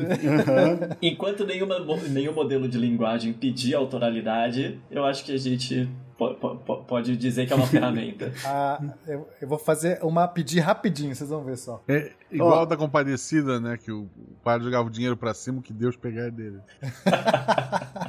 para dar alguns casos pra gente, no, nos Estados Unidos já foi rejeitado proteção de direitos autorais de obra de arte gerada por inteligência artificial, né? Que foi a, a US Copyright Office, falou que não, não tem além da originalidade, você precisa também de uma autoria humana. E, e, meio que fica assim, não, e aí então? Aquilo lá é domínio público, né? Se uma empresa, por exemplo, pediu para fazer uma logo na, na inteligência artificial e tá usando essa logo, aquilo é domínio público, né? Sabe? Fica, uhum. pelo menos na questão da arte, sabe? Vai, vai, ter vários casos confusos que vão começar a surgir nesse Não, sentido. é bem simples, é bem simples. A tua arte parece com Melo Brito, é plágio. Parece com a Pamela Iemanjá lá de São José, maravilhosa. Não é, porque ela é professora, ela não vai conseguir pagar o processo mesmo. Essa é a definição que eles vão usar. No Reino, já no Reino Unido, Nova Zelândia já estão dando concessão de direito autoral para imagem produzida por, por, por inteligência artificial. Só que é tudo com base em lei antiga. Tipo, é uma lei de 88 do Reino Unido, por exemplo, que fala que é no caso de uma obra literária, dramática, musical, artística gerada por computador, o autor deve ser considerado a pessoa por quem os arranjos necessários para a criação do trabalho são realizados. Aí vai falar o que, que é isso, é né? Prompt, tipo, é, né? Quem, quem é, é quem fez, mas quem criou de certa forma a inteligência artificial tem, né? Foi necessário, mas é só uma ferramenta. A, gente, a gente, a gente não, não coloca a marca do pincel que a gente usou como autor. A, autor tem que ter ciência, né? Tem que ter uma consciência. Enquanto não def... é isso que eu tô falando Enquanto não define isso, é só uma ferramenta. Então, porque se eu, te, se eu tirar um claro pras IAs aqui que é o Ivan que tá falando isso, viu? chamou, chamou é só um pincel, pincel né? só uma ferramenta. Não, mas eu concordo. mas eu, concordo, concordo também. Não, é, uma inteligência, uma inteligência, desculpa, Pedro, rapidinho, uma inteligência artificial é, futura, vai, uma inteligência artificial consciente e inteligente em todos os sentidos, é, é, se ela ficasse brava comigo por ter chamado de pincel, ela ia falar assim, nossa, olha, é, o meu, meu olho, né, é, tá falando que meu olho é só um olho, só uma ferramenta, né? É isso, dá para você perder o, o, o, pincel, né? Um olho e uhum. continuar fazendo arte, né? Eu concordo muito com o Ivan, porque é, a luta, a questão toda é no final definir consciência e entender quem tá consciente, né? Porque enquanto não tiver ali, que a gente não tem, ter um, um ente ativo, consciente por trás, é, não é nem passivo nem de direito, no sentido mais legal possível, e nem moralmente imputável de nada, né? Porque se você falar, se, negócio, se eu não reconheço que aquele ser tem consciência, ele é moralmente, ele não, ele não é um agente é, sobre o qual se opera a moral, ele é, é, ele é amoral. Então, é, ele não pode nem responder pela própria obra. Se alguém fala assim, uhum. assim, pô, você fez uma merda aqui, não sei o que, não, é, tipo, você tá plagiando. Quem tá plagiando, né? A pessoa o tem chat que ter... GPT pede desculpa, você respeita. Então, pede desculpa. Mas então, para mim, a luta de todos esses modelos vai ser estipular a consciência. E é, e é, isso que eu estudo, inclusive. É a área que eu estudo sobre consciência artificial. E eu acho que talvez a gente tenha que é, rapidamente entender o que é consciência, porque talvez esses modelos, em pouco tempo, a gente não vai mais conseguir diferenciar do que é um, um ente consciente. E só para fechar, então, no Brasil, né, pra gente saber, também eu não achei nada específico, nem de decisão judicial, processo aberto, mas tem a lei de direitos autorais de 98 que coloca muito a ênfase no autor, né? Fala de, ele usa o termo criações de espírito. Então, se, se pegar por isso, dá a entender que não, só ser humano mesmo que pode gerar arte, fica pouco claro, mas você vê como que é inseguro né, o negócio. Por trás tem um debate filosófico no final do que, que é arte, o que, que é criatividade, mas tem elementos práticos muito importantes. Tipo, se a gente pedir pro Jânio fazer uma arte e ele usar a inteligência artificial, vamos supor que a gente quer né, guardar aqui, pôr em copyright todas as, as artes do SciCast, é, se entender que não tem copyright porque foi gerado por inteligência artificial, não, não tem como, aquilo é domínio público automático, né? Uhum. Então, basicamente, essa é a questão que a gente está discutindo. Uhum. É, essa é uma questão muito ampla, que acho que vale um cast inteiro, quem sabe a gente volte a esse assunto, porque tem vídeo, né? A gente tá falando de de, de estrutura de imagem, mas, gente, tem, Quando for um filme. Estão fazendo filme, estão criando a- a- é, atores, né? Quer dizer, é, é, ima- é, que não existe, tipo, imagens de, de uma pessoa que você consegue é, re- replicar muitas vezes, digamos, uma atriz, um ator, e você pode fazer um filme, e aquele, aquela pessoa pode se tornar um- um- um- um- uma estrela, né? Um artista famoso. Enfim, é só, a gente não nem esbarrou ainda, gente, nos limites que isso tem. Isso, isso vai explodir. A gente Já tem episódio 24 horas do, do, do Seinfeld, gerado 100% por inteligência artificial. Roteiro, voz, atuação do- dos personagens. Sim. Caraca. É bom, não é bom, mas já tem. Já Ah, existe. não, mas a atuação não era boa antes também. É, então, é, nesse sentido não. Mas então, assim, gente, até o final do ano a gente vai ter já filmes saindo, certamente. Mas o ponto que eu queria voltar agora é a gente explicar. A gente, a gente já passou, foi pro final da pauta, queria voltar um pouco para explicar como que funciona esses modelos, né? Existem vários jeitos de funcionar. É, um dos, logo no começo, um dos que começaram a dar certo, que começou a gerar umas imagens um pouco melhores, é usando redes adversárias. Então você. é- e é muito legal o conceito, né? É- é- essas redes adversárias estão sendo usadas de vários jeitos. Mas a ideia é o seguinte: eu crio duas redes neurais, duas inteligências artificiais. Uma que vai gerar uma imagem. Aí, como ela vai gerar uma imagem, meio que não importa. Pode ser, né? Não, não, não, não entra aqui no, no podcast o jeito que ela vai gerar. Se, se você quiser saber, tem um texto do Pedro Henrique no Portal Deviante, Guns, a criatividade artificial. Confere lá. Perfeito. Então, você vai dar uma, algum, alguma entrada para aquela rede e ela vai gerar uma imagem do jeito do do melhor jeito que ela conseguir. Vai ser provavelmente tosco, porque vai gerar uma coisa medonha. Só que você vai ter uma outra IA que vai avaliar e aí, essas IAs que avaliam, a gente tem também porque elas foram treinadas nesses bancos de dados. Isso é um cachorro, isso é uma casa, isso é não sei o que, isso é não sei o que. Isso é uma. Aí eh, passou por o feedback humano também, ó, isso aqui é bom, isso é ruim, não sei o que. Essas IAs, elas ficaram boas em reconhecer coisas, eh, objetos. Então, você. A primeira IA gera, digamos, você fala assim, desenha uma casa, ela gera uma casa. Aí a segunda IA fala assim, avalia essa casa. Essa casa tá uma merda. Aí essa IA vai dizer pra primeira, essa casa tá uma merda. Aí a primeira fala assim, hum, não deu. Aí ela altera os parâmetros internos. Toda vez que tá ruim, você cria um mecanismo dela modificar. Aí gera outra coisa, um cachorro. Hum, gerou um cachorro. Esse cachorro tá ruim. Hum, mudou. Só que você faz isso milhões de vezes. É- é- é- você deixa ela rodando lá. Deixa lá meses meses. Ela lá, isso aqui. né? Quando ela começa a fazer um cachorro e parece um cachorro, a primeira fala: Ah, é um cachorro, parece um cachorro. Ela, ela começa a. é, uma vai. Uma IA vai tentar é, competir com a outra. Só que aí você faz o quê? Você fala assim: olha, essa primeira IA aqui que falou que era um cachorro, essa, essa IA que está identificando o cachorro, vamos fazer, vamos melhorar um pouco ela, porque, olha, esse cachorro aqui era uma, um cachorro, não era uma foto original de cachorro, foi um cachorro feito uma inteligência artificial. Então, olha, esse é um cachorro real, de uma foto real, e esse é um cachorro feito por uma IA. Aí ela começa a tentar descobrir qual dos cachorros foi feito por uma IA e qual que é real. Então, essa IA adversária, elas são duas IAs que vão tentando, uma brigando com a outra, melhorando a outra. Deu pra entender a ideia, Tarek? Sim, sim. Uma tentando descobrir quando foi uma imagem feita por uma IA e quando é uma foto real. E, se, e, e aí, se ela descobrir que for uma IA, ela vai tentar melhorar. Se, ela- se ela errou, né? Se, se ela achou que era real e era uma IA, ela vai melhorando, ela vai tentar melhorar. E a outra, tentando fazer uma imagem que passe pelo crivo da primeira. Se passar pelo crivo, ela acertou. Se não passar, ela errou, ela tem que modificar. E só com isso, você gera um, um loop, um- um- uma. É, eu um imagino feedback. que isso seja feito milhares de vezes, né? Tipo, num Sim, curto não, espaço é. de tempo, né? Mas os computadores têm essa vantagem, né? Eles geram muito É rápido. quase que um jogo de polícia e ladrão, né? Você tem ali ó, o gerador, que é essa IA que vai gerar as imagens, e ela é quase como se fosse um falsificador. Vamos dizer que ela vai tentar fazer imagens o mais realista possível é, para tentar enganar o avaliador ali, o, o analista, o crítico de arte, que vai dizer se aquilo é uma falsificação ou não. Então imagina, você tem lá a Uhum. primeira. É, esse gerador ele vai criando coisas cada vez mais realistas, cada vez melhores, e aí o avaliador ele vai começando a errar. E conforme ele erra, ele precisa também melhorar para começar a descobrir o que é real e o que é artificial. E aí elas competem entre si e uma, é, conforme uma melhora, a outra necessariamente vai acabar piorando, né? Porque se o meu falsificador começa Uhum. a fazer coisas melhores, né, coisas mais realistas, vai dar mais trabalho para o avaliador. E aí, conforme o avaliador também fica melhor em distinguir o que é real do que não é, o falsificador ali, o gerador, ele vai ter que começar também a se virar para aprender a fazer coisas melhores. Então é mais ou menos assim que funciona esse treinamento. É exatamente assim, Não, e- exatamente e é- assim. Cara, e é impressionante que isso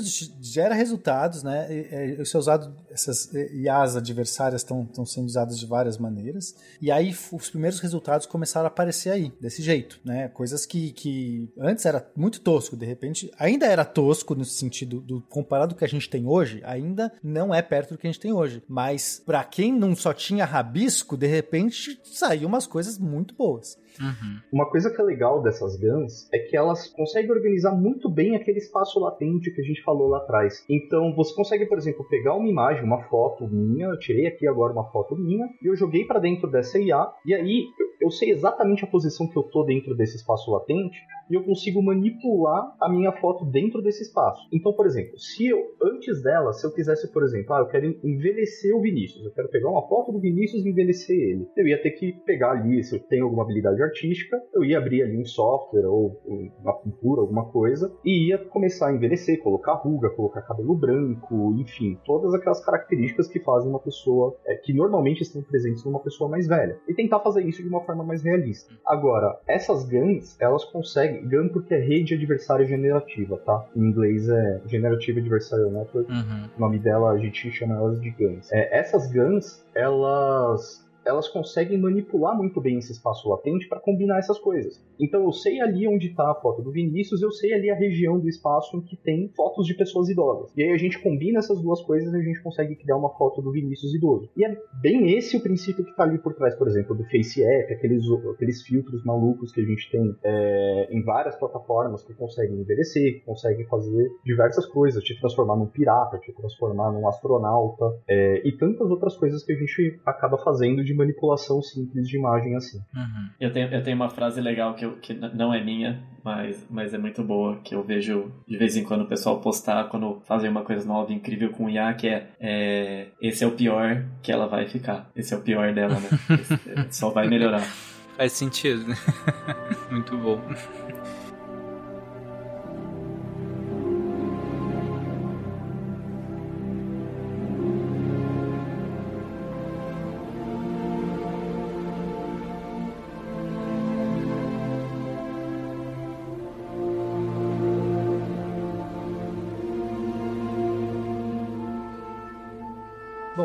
Depois surgiu um outro jeito é, de gerar imagens. Quer dizer, tem vários, tá, gente? Mas o que mais tá, tá- teve sucesso, digamos assim, até hoje, pode ser que isso mude, amanhã alguém descubra um outro método melhor. Mas o- talvez o que mais tem sucesso é o modelo de difusão. E esse modelo é muito interessante. É, ele funciona, não funciona desse jeito adversário aí, ele funciona de outra maneira, que é você pega uma imagem que você sabe o que você é, que é um gato, né? Você pega uma imagem de um gato. E aí você começa a adicionar ruído em cima dessa imagem. Mas você adiciona um pouquinho, você vai fazendo por passos. Adiciona um pouquinho de ruído, depois mais um pouquinho de ruído. A cada passo você vai deixando, adicionando ruído nessa, nesse gato. E até o momento que você transforma esse gato em ru- só ruído. Quando você bater o olho, você vai ver ruído que eu tô dizendo, imagina um monte de pontinho colorido, aleatório, tá? Ruído é, é isso que eu quero dizer. Uhum. Pra quem é mais velho, é igual a TV de tubo, quando tava sintonizado em nenhum canal, que ficava aquela, aquele monte de pontinho colorido. Chuvisco. Isso. Então imagina que a cada momento que eu Pra tô é piorando esse gato, eu velho. tô adicionando um monte de pixels aleatórios e aí o, o gato fica mais borrado. Chega uma hora que não tem mais gato. Eu olho e falo assim, isso é só ruído. Mas olha que interessante. Essa IA pode reconstruir a partir desse ruído, se, se ela, se ela fez isso passo a passo, e ela sabe exatamente cada passo que ruídos que ela adicionou, ela tem, ela tem internamente um mecanismo de fazer isso reverso. A partir daquele puro ruído, se ela reverter a cada momento que ela adicionou, agora ela retira ruído, ela sai daquele ruído e chega num gato. Aquele exato gato. Ela tem. é- e esses passos de sair do ruído pra chegar no gato é um jeito. Então ela sabe, olha, saindo de ruído para eu chego nesse gato. Só que de um gato. Ela sabe de um ruído chegar naquele gato. E não de qualquer ruído, porque daquele ruído específico ela parou. Mas essa é a informação que ela precisa. Depois você põe outro gato em outra posição, com outra cor, e ela faz o mesmo processo. Ela começa a adicionar ruído e guarda a informação, olha, desse ruído eu volto para aquele outro gato. Só que conforme você vai alimentando com gatos e gatos gatos e com pessoas e com co- todos os tipos, aí você faz isso milhares de vezes, milhões de vezes, etc. Ela começa a ter um jeito de. Aí, um dia você joga um ruído qualquer. Você, você pega um novo ruído. Aí você- ela treinou, ela ficou aprendendo. Olha, desse ruído eu chego naquele gato, desse outro ruído eu chego nesse gato. É, pronto. E ela vai treinando, ela vai encontrando padrões. O que ela tá fazendo é. Tem vários jeitos de eu sair de ruído e chegar em gatos. Tem um padrão aí, tem um jeito aí. Tem, tem características que. Todos os jeitos que eu saí de um ruído e cheguei num gato são parecidas, né? E é isso que ela aprende. E aí eu jogo um ruído qualquer. Ó, é um ruído, é uma imagem só pixel colorido. Quero um gato. Ela transforma aquele ruído agora em gato, porque ela aprendeu a fazer isso durante Não o tinha gato ali, então. Ela só. Nunca teve gato ali. Aquele era um ruído pleno mesmo. Tipo, gerado, né? E se eu conseguir manipular o, o ruído, eu consigo manipular a imagem que ela gera no final. Então, é assim, cada ruído com o mesmo prompt. Então, o prompt é um gato. Gato, sei lá, comendo um rato. Esse é o prompt. É, se eu jogar um ruído A, ela vai começar. Então, por, por que chama mo- modelos de difusão? Porque enquanto ela está tirando o ruído, né? Vamos pensar que agora está fazendo o processo inverso. Você treinou na direção do ruído, né? E agora você parte do ruído para você voltar numa imagem. Então, eu joguei um ruído qualquer. Ela começa passo a passo retirar ruídos us- usando o treinamento dela. Então, assim, é gato, é gato comendo rato. Então, eu vou tirar ruídos desse jeito. O jeito é o que ela aprendeu. Ela começa a tirar passo a passo, passo a passo. E aí ela vai checando também, tá? É, é um, é um pouquinho mais complexo. Originalmente não checava e depois eles perceberam que melhorava muito se você checava a cada momento. Tá indo para um caminho bom esse gato ou não? Tá? É mais ou menos isso. E ela checava, ela olhava, oh, tá parecendo um gato. E ela vai chegar num gato comendo um rato desse processo. Se eu pegar um outro ruído, vai, ela vai começar a fazer esse mesmo processo e vai chegar em outro gato comendo rato, em outra posição, de outro jeito, um gato de outra cor, não importa. Mas ainda assim, a característica que é o que você queria, que é gato comendo rato, ela vai manter. Então, se você falar assim, eu quero um gato marrom comendo um, ra- rato cinza, aí pronto, é outro, é outros mecanismos, são outros passos que ela vai dar para chegar nisso a partir daquele de um ruído. Se você der outro ruído, ela vai fazer isso. Então por isso por que chama modelo de difusão? Porque esse processo de você tirando o ruído, né, a cada passo, é como se olhando, é como se você estivesse difundindo, né? Ou, ou o contrário, pegando uma imagem cheia e transformando em ruído, é como se você estivesse difundindo aquela imagem naquele ruído, ou difundindo aquele ruído na imagem, porque ela vai surgindo meio que passo a passo, é como se vai surgindo um borrão. Entendeu, Tarek? Assim, Você tem um, um ruído, de repente começa a formar um gato, de repente forma uma orelha, começa uma boca, aí de repente, ah, olha lá, Um gato. Vê, se eu, vê se eu consigo também é, explicar um pouquinho assim. é, o que sobra do ruído é o padrão. Então, por exemplo, assim, é, tem o tanto de ruído que é adicionado no gato, tantos ruídos aleatórios, que aí quando você coloca qualquer ruído, ele tenta encontrar assim, ó, ah, ruído eu sei que pode ser qualquer coisa. Porém, nesse meio aqui, ele consegue reconstruir gato, quando a gente decidiu, afirmou que conseguia reconstruir gato, então o que sobrou é o padrão. É isso que é armazenado. Então, por exemplo, quando você faz a, a- Você treina muito modelo em cima, por exemplo, de, do Get Images ou qualquer coisa que tem uma marca d'água e sempre tem, ou por exemplo, uma pessoa que tem uma assinatura que está sempre no mesmo lugar e do mesmo estilo, aquilo pode ser entendido como padrão daquele estilo da pessoa. Então, por isso que às vezes aparece a assinatura da pessoa ou uma marca d'água de site de estoque, que o que sobra do ruído é sempre no mesmo lugar, é muito marcante. Então, ele entende aquilo como um, um, um, um token, como um termo, né? Então o gato acaba virando aquilo que sobra do ruído, né? É isso que ele E entende. volta um pouco naquilo, né? Como que a gente treina elas? A gente treina essas redes para elas fazerem imagens o mais realista possível. E aí elas são treinadas com milhões de imagens e todas essas milhões de imagens, as melhores, as mais realistas, elas têm uma assinatura, elas têm uma marca d'água. Então a rede ela vai colocar essa assinatura, ela vai colocar essa marca d'água numa tentativa de também se fazer parecer realista, numa tentativa de se conferir uma autoridade, um- um- quase como se fosse um selo de qualidade que ela está colocando ali para ajudar nesse processo de parecer ser, me- ser mais realista. É, eu não. Essas ferramentas que. Essas maneiras que vocês explicaram até agora, em como que elas são utilizadas para fazer, inclusive, uma coisa que vocês já citaram e eu citei na minha abertura, que eu acho que todo mundo aqui já viu também no Twitter ou nas redes sociais aí, que é, por exemplo, colorir fotos antigas, né? Fotos que a gente tinha originalmente foram ti- tiradas em preto e branco. Por exemplo, um projeto muito famoso que inclusive tem documentário, né? Que, que são as imagens da Segunda Guerra Mundial, né? Ou da Primeira agora. Não, essa da Segunda mesmo.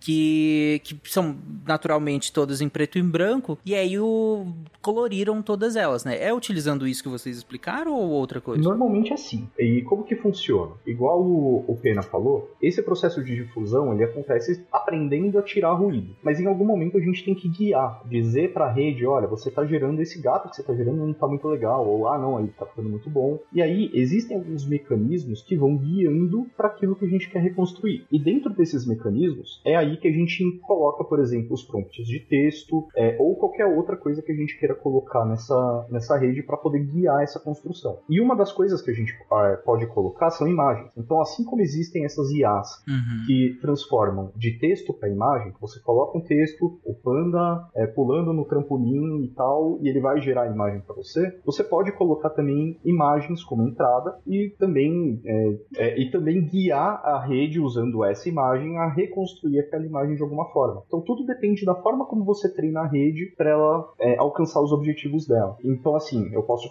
é, colocar imagens e falar, olha, é, eu quero a versão colorizada dessa imagem. Ou eu posso colocar uma imagem e falar, olha, Hum. gera para mim variantes dela com esses elementos. Eu posso pegar, por exemplo, é, uma foto das florestas de bambu da China e falar, olha, usa essa foto de background para colocar ali o panda que tá pulando no trampolim. É, em- e aí você combinando esses elementos, você consegue chegar nos, nos resultados que a gente quer. Uhum. É, especificamente esses de colorir imagem, dá pra fazer bem mais simples do que usar mode- esses modelos de fusão, tá, Tarek? Eu não sei exatamente qual que você tá falando e qual que foi usado. Dá pra usar os modelos de fusão, Uhum. que é como o Vinícius está descrevendo, que é normalmente de imagem para imagem, né? Então eu, quero, eu, eu gero uma imagem e falo colorido. Eu jogo uma imagem preto e branco e falo, quero ir. Essa é a entrada. A entrada é a imagem, não é o texto. É isso aqui colorido. E aí ele, ele, ele já aprendeu, ele já viu um monte de imagens coloridas, já viu um monte de imagens preto e branco, já passou por esse treinamento e tudo mais. Mas é muito mais fácil nesse caso, Tarek, treinar uma IA só para colorir. E olha como é, né, o processo é bem mais fácil. Eu pego um monte de imagens coloridas, que eu tirei foto aqui, né, do mundo, Sim. a maior parte de, fotos do mundo é colorido.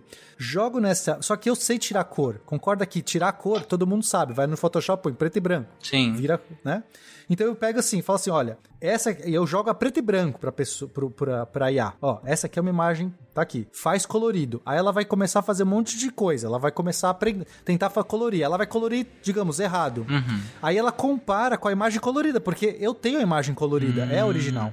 E aí eu falo assim, olha, não tá bom. Você computa uma diferença da imagem gerada pela IA com a imagem Sim. que você tem, que é a sua real, a imagem real, referência. E aí, quanto mais diferente, mais ela erra, ela erra e mais ela tenta se corrigir. Então você fica treinando isso até ela começar a acertar. Acertar até chega uma hora que ela. Toda imagem que ela se joga preto e branco, ela sabe o padrão, ela foi treinada com milhões de imagens e ela Sim. consegue recuperar a cor. É, aí você pronto, agora você joga a imagem da Segunda Guerra. Qualquer imagem preto e branco que você jogar, ela tem uma, uma grande chance de gerar uma imagem muito parecida com que a, re- a real. A gente não tem a Uhum. real, né? Mas a gente já treinou com imagens assim. É, tipo, ela não vai recuperar a cor porque não existe aquela, Sim, aquela cor, mas Não ela vai a imaginar algo que cor. provavelmente é como era. sim. Inclusive, uma coisa, puxando só uma questão ética, eu acho errado isso. Me incomoda isso, sério. pegar. é- é- não, é sério, tipo, pegar uma imagem que foi feita em preto e branco, uma foto lá da Segunda Guerra Mundial. Pra que, que eu quero colorir isso, gente? Mas, não, eu Otário, acho- tem ah, outras O coisas. pessoal da astronomia vai ficar bravo com você, tá? Sim. É, porque na astronomia é só cor esse falsa. eu, eu acho que, sei lá, eu, eu tenho a sensação de que tá maculando a imagem, sabe? Eu tô mexendo na Mas tem história, algumas assim. bem legais, tipo, imagina você tem lá uma foto em preto e branco do seu bisavô e você queria ter uma noção mais clara de como Uhum. ele era, de como eram as coisas ali, por exemplo, da casa dele. Então, E até resolução, porque é, normalmente essas fotos antigas estão borradas. Você perdeu. você- tipo, a original, a foto original era mais bonita do que aquilo, Tarek. Uhum. Você concorda? O negativo Não, ali sim. degradou. Tipo, a, ima- a imagem que você está vendo, ela já se perdeu. Não é legal? Não tô nem falando de cor agora. Você tem as que, que aumentam a resolução, quer dizer, elas não é que elas au- aumentam no sentido que elas criam os espaços, ela- elas transformam aquelas manchas em coisas nítidas. Sim. E é o mesmo processo. Você treinou com um monte de imagem desfocada e ela fala: olha, essa imagem desfocada eu sei focar desse jeito e gera o resultado igual. Então, da- não é legal? Esse, isso eu acho uma aplicação muito legal. Você fala assim, cara, a original era muito melhor do que eu tô vendo. Eu tô recuperando uma imagem.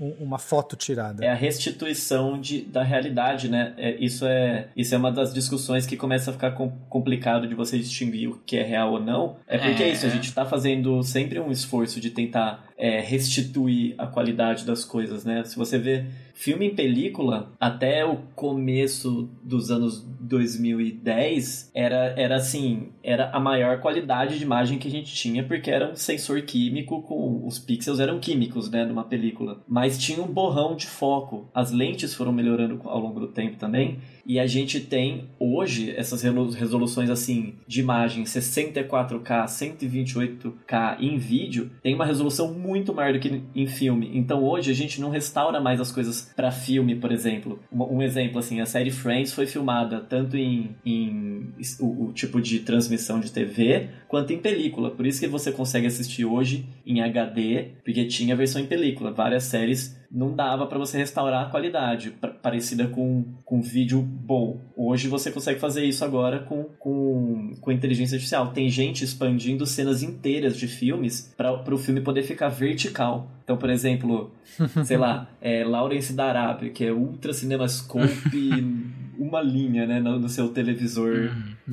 baratinho que não é uma projeção. Agora você consegue expandir isso para tudo. Então você preenche cenas assim, sei lá, é, se você quiser assistir o filme inteiro com. É muito, é muito doido, é muito doido, assim. Mas. Sem a tarja preta, Exato, né? Você quer tirar a tarja. Tirar a tarja. Auto, é, e, e, praticamente em tempo real. Preenche a tarja. Tari, o hum. que, que você acha disso? Ah, cara, não, sério.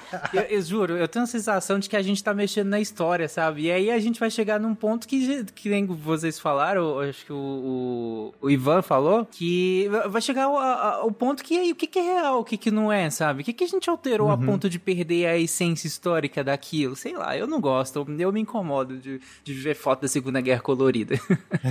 é, exato, e é, é, interessante isso, porque não é uma restituição da realidade, é, é, é, é a melhor projeção que, Sim, que as exato. informações que aquela inteligência absorveu para te dizer como pode ser. Quando ela erra, Exato. ela tá alucinando, uhum. né? Então, quando é o chat GPT, é, é, é, é, isso, é a mesma coisa. Ah, é, qual é o melhor que ela consegue? Qual que é a, a, previsão da próxima palavra no chat GPT? Qual que é a previsão da próxima imagem que essa pessoa quer com esse prompt, né? Uhum. É criado, sabe? Como a Nanaka falou, aquela cor não, não, não, existe. Ela não existiu, ela não foi capturada, sabe? Eu tô criando, é como o Pena colocou na definição lá no início, é artificial. Sei lá, é ruim. então, essa é uma ótima discussão, porque acho que dá até para discutir também o que, que você enxerga se é real, mas aí entra, sim, entra sim. aí é um assunto né, filosófico muito gostoso, que é a gente tem acesso à realidade objetiva, né? Uhum. Gente, será que nossos mundos, o que a gente enxerga do mundo, que a gente toca do nosso mundo, já não é um modelo, já não é uma construção que a gente cria? Enfim, é, não, não, não, cabe aqui. Uhum. Mas o que importa é, é, é tanto é, né, essas IAs de arte, de, de texto, de vídeo, de som, de tudo que está acontecendo, elas vão desafiar a nossa sociedade em várias coisas. A gente tem que vai ter que desconstruir muita coisa, redescobrir muita coisa, repensar muita coisa. É, tá claro, né? Assim, para mim, é, é, ela expande as discussões. Ela não, não encerra as discussões, né? Ah, o que é arte, agora é mais difícil. Se, se, se recriar, né? Se aumentar a definição de um vídeo, se isso é, se é bom, se é ruim, se isso tá, se gera, né? Enfim, tudo isso é muito complexo. Uhum. Que eu acho final, eu, pena, eu, né, assim, né, claro, eu gosto, eu acho que é interessante a gente viver nesse mundo. Mas eu entendo que são desafios enormes para nossa sociedade. Eu tenho até receios de talvez a gente não consiga sair do outro lado ainda inteiro, íntegros como sociedade, talvez a gente padeça de várias maneiras. Tem questões é, urgentes que a gente tem que discutir, essas de regulação de ar, essas de é, direitos de imagem para poder treinar, é, ilustradores que estão estão ficando sem emprego, né? Quer dizer, uma questão de sociedade, tudo mais. Tem um monte de questões. E a gente tem que ter, a gente tem que discutir rápido, porque o problema é que a nossa sociedade, por tradicionalmente, ela é lenta. Sim. As leis, elas levam tempo para ser discutidas, elas não sei o quê, constituições e, e, e jurisprudência. Isso leva um tempo. Só que a, a, o problema é que essas coisas, elas não, não dão esse tempo, elas atropelam. Acho que esse talvez seja um, o maior desafio é como a gente lidar como sociedade humana, que tem uma inércia grande, com esses modelos, essas IAs, essa explosão de inteligência que acontece do dia pra noite. É, a gente tá. Cada dia que eu vejo aqui, sei lá, cada semana sai um paper novo de, um, de, um, de uma interação nova de um Stable Diffusion ou de um Midjourney que faz coisas melhores, sabe? E não, não vai acabar, uhum. não vai parar. Qual que é a grande vantagem da inteligência artificial com relação ao ser humano? ela está totalmente conectada, cara, pela internet. E quando isso acontece, elas podem começar a se comunicar. E elas podem começar a se comunicar é como se fosse, vai acontecer algo parecido com uma reprodução. Então, tudo que a inteligência artificial 1 um, aprendeu, ela pode passar para 2 pode passar para 3. Só que ela está sempre evoluindo, porque você está sempre colocando mais coisa nela. Vai chegar um momento que o que, que vai acontecer? Ela vai olhar assim e vai falar: o ser humano, cara, eu não preciso mais dele. Gente, uh, a gente está se encaminhando para o final do episódio. E é, uma coisa que eu acho que vai ficar. Muita gente deve estar se perguntando, e eu me pergunto também, até porque é, isso foi citado desde a frase de abertura, que é essa diferença entre o que, que é, aqui entre aspas, artificial ou natural, o que, que é criado ou não. É, o fake, né?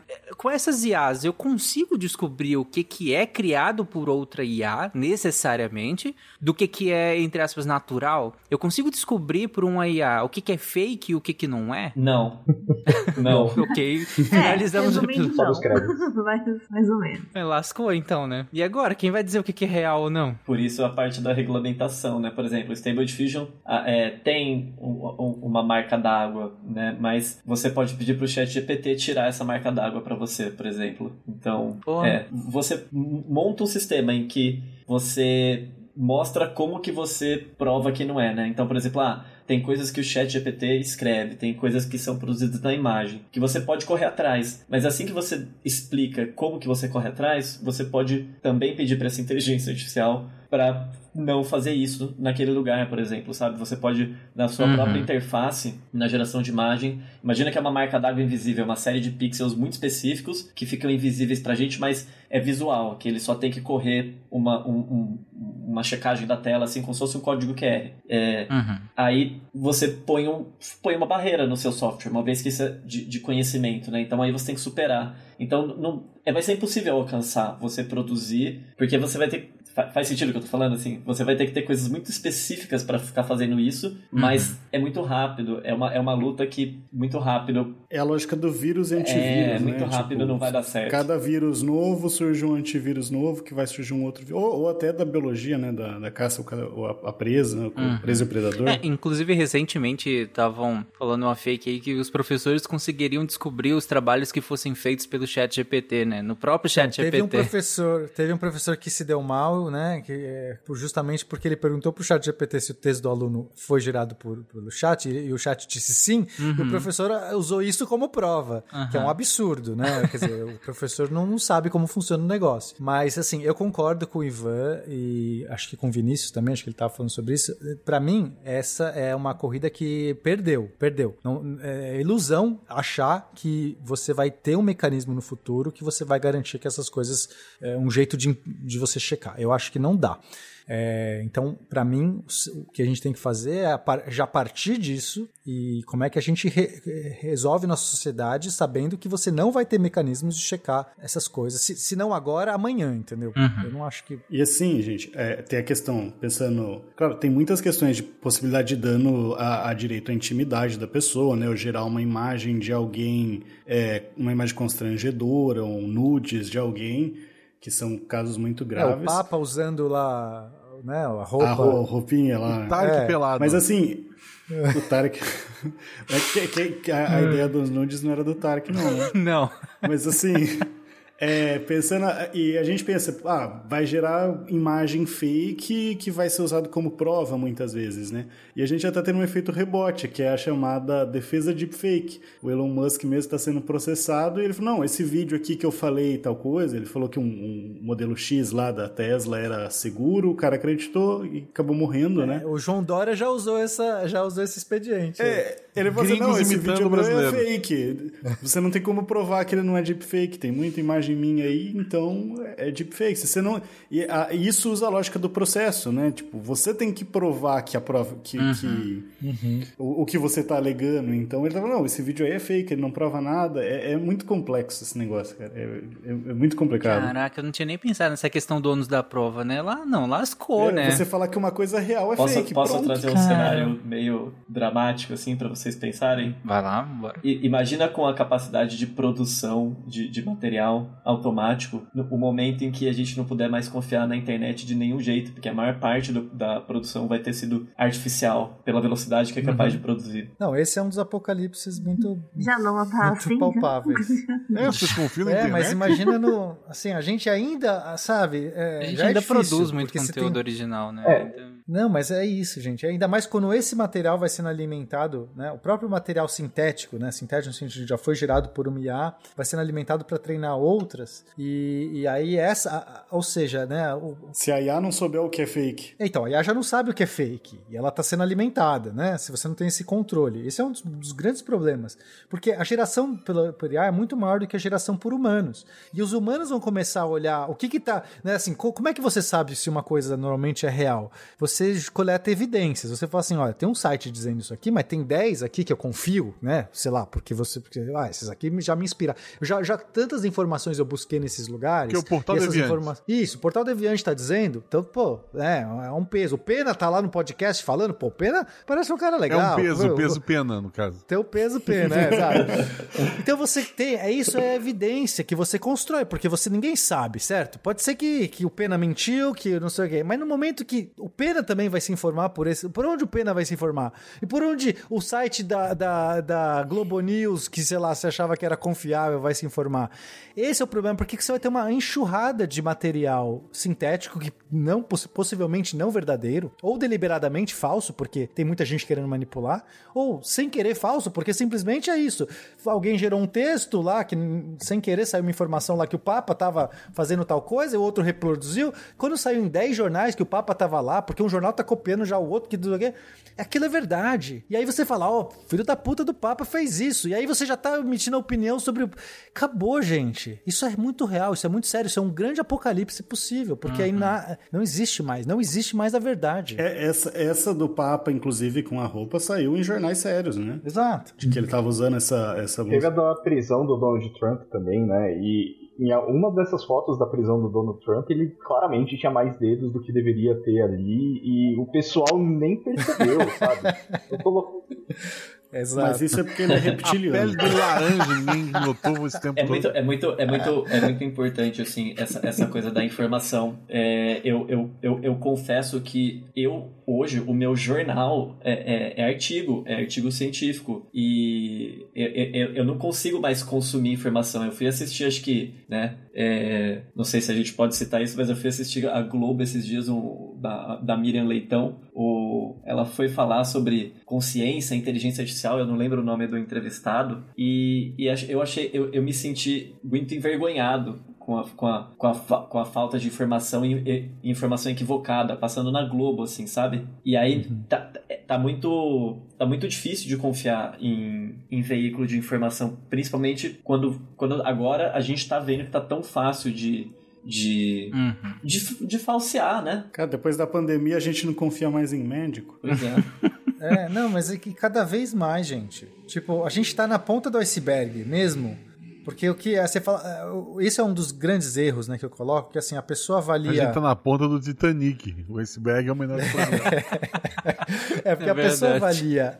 A, a pessoa avalia as IAs pelo que tem hoje, né? Ah, mas ela, ela erra o dedo ali. Olha aí. E, e mandam pra mim, né? Assim, tipo, olha aí, pena. O que essas pessoas não estão vendo é que esse é o embrião. Olha a aí, gente, Dino, esse teu negócio amigo. nasceu. Essas coisas nasceram, tipo, que começaram a ficar boas faz um ano, dois anos no máximo, sabe? Sim. Modelo de texto. É assustador. Tipo, cara, sabe, no começo do ano tava, tava- surgiu o, o GPT-4. Tipo, é, tipo, sabe, é, é isso. Assim, você não tem que olhar o que tem hoje, você tem que olhar a, a, a- a derivada, né? Assim, você tem que olhar a taxa de, de mudança. Compara o que você tem hoje ao que você tinha dois anos atrás, ao que você tinha três, três anos atrás, gente. Três anos atrás é ontem. Sim. A diferença é brutal em modelos geradores de, de texto e de imagens. Brutal, brutal. Se você olhar o que está saindo hoje, hoje em termos de imagens, tipo, então compara com daqui dois, quatro, seis, dez anos. Aí, aí é isso que você tem que falar. Ah, ela erra o dedo. Daqui 10 anos, amigo, ela não vai errar a unha. Ela não vai errar a cutícula. E você não vai fazer ideia se é uma imagem de um IA. É um filme. Você não sabe se o ator é real. Você vai estar assistindo um filme e você não sabe se o ator é real. É, O, filme vai ser gerado automaticamente. Na, o Netflix vai abrir, vai gerar um filme pra você na hora. Ninguém, ni- ninguém bizarro nunca mais vai acreditar no, no, no, no urso polar que anda, toca trompete, sobe na cadeira, se equilibra na bola e dá cambalhota. Ninguém, vai todo mundo falar assim, não, não existe urso que faz isso. E poucas pessoas vão Exato. poder apreciar isso. Imagina os vídeos de ufologia, como não vão melhorar muito. Nossa. É, gente. Ô, Guaxa, pelo menos agora a gente pode negar a, a veracidade daquela foto do Frozen, sabe? Ah, não, Chegou aquela o aí. ah, momento. Aquela aí, aquela, aquela assim, Foi total gerado por Foi, IA ah, aquilo lá. foi. Foi. Se tu olhar bem assim, eu tenho um dedinho assim a mais embaixo. Sim. Pode. Agora, eu queria colocar uma. Eu queria colocar uma virada um pouco mais positiva aqui também. Porque assim. Tem? Boa. Tem, tem. Não, Porra, então vai lá, então. Acreditamos em você, Vinícius. Existe muita pesquisa indo no caminho de tentar detectar essas coisas. Porque assim como as IAs elas detectam padrões muito facilmente, na hora que elas vão gerar essas imagens e tal, elas também deixam ali a marquinha d'água delas, no sentido de elas têm um padrão de pintura, elas têm ali um padrão. Igual quando você vê uma- a arte de um artista, ele tem ali os padrões de pincelado e tal. Essas IAs elas também têm os padrões delas. Então também tem muita pesquisa rolando para tentar identificar esse tipo de coisa e facilitar Mas aí entra naquela corrida, né? Porque enquanto um melhora a detecção, o outro vai melhorar pra não ultrapassar na detecção. Exatamente. E aí é, vem aquela discussão do o o quanto que os meios de distribuição vão ser responsáveis por usar essas ferramentas na hora de é, postar uma imagem ou de permitir a postagem de uma imagem ou colocar, por exemplo, um alerta, olha, essa imagem foi gerada artificialmente. Por quê? Porque todos, todo esse corpo de algoritmos de detecção que existem aqui estão dando uma alta, alta probabilidade de que seja. A corrida, Uhum. ela vai continuar. Vai ser realmente ali o, é, esse pessoal criando fake news e criando imagens sintéticas contra a gente aqui tentando detectar e melhorar e, e realmente tentar entender o que é real do que não é. Mas É que pra surgir um banco assim de tipo, não, eu vou gerar pra enganar mesmo, sabe? Eu vou gerar pra vender pro pessoal que quer criar fake news. É, é fácil também. Esse que é o, o, o que eu vejo assim, tipo, os oficiais a gente pode regular, a gente regula e fala, não, tem que ter aqui uma identificação, igual você tá falando. Mas os o, o, o pessoal que quer fazer pra maldade vai, vai ter a ferramenta. O meu medo é é que no momento que os próprios órgãos, digamos, né, é o que o Vinícius está dizendo assim, aí eu, eu, eu vou me especializar em fazer uma IA que detecta padrões para poder ser o, o- auditor ali, o que fica, né? Ó, isso aqui é falso, isso aqui é verdadeiro. Eu, é, e aí você vai confiar em mim? Tipo assim, o que eu quero dizer assim, Vinícius, como é que eu sei que você tá falando a verdade? Porque o que você tá fazendo é um processo que não é acessível para mim. Eu tenho que confiar. E aí vão ter. Mas aí surgem três, quatro, dez empresas dessas que falam que fazem isso. Nenhuma delas é verificável, porque a própria coisa é uma IA que tá fazendo que nem.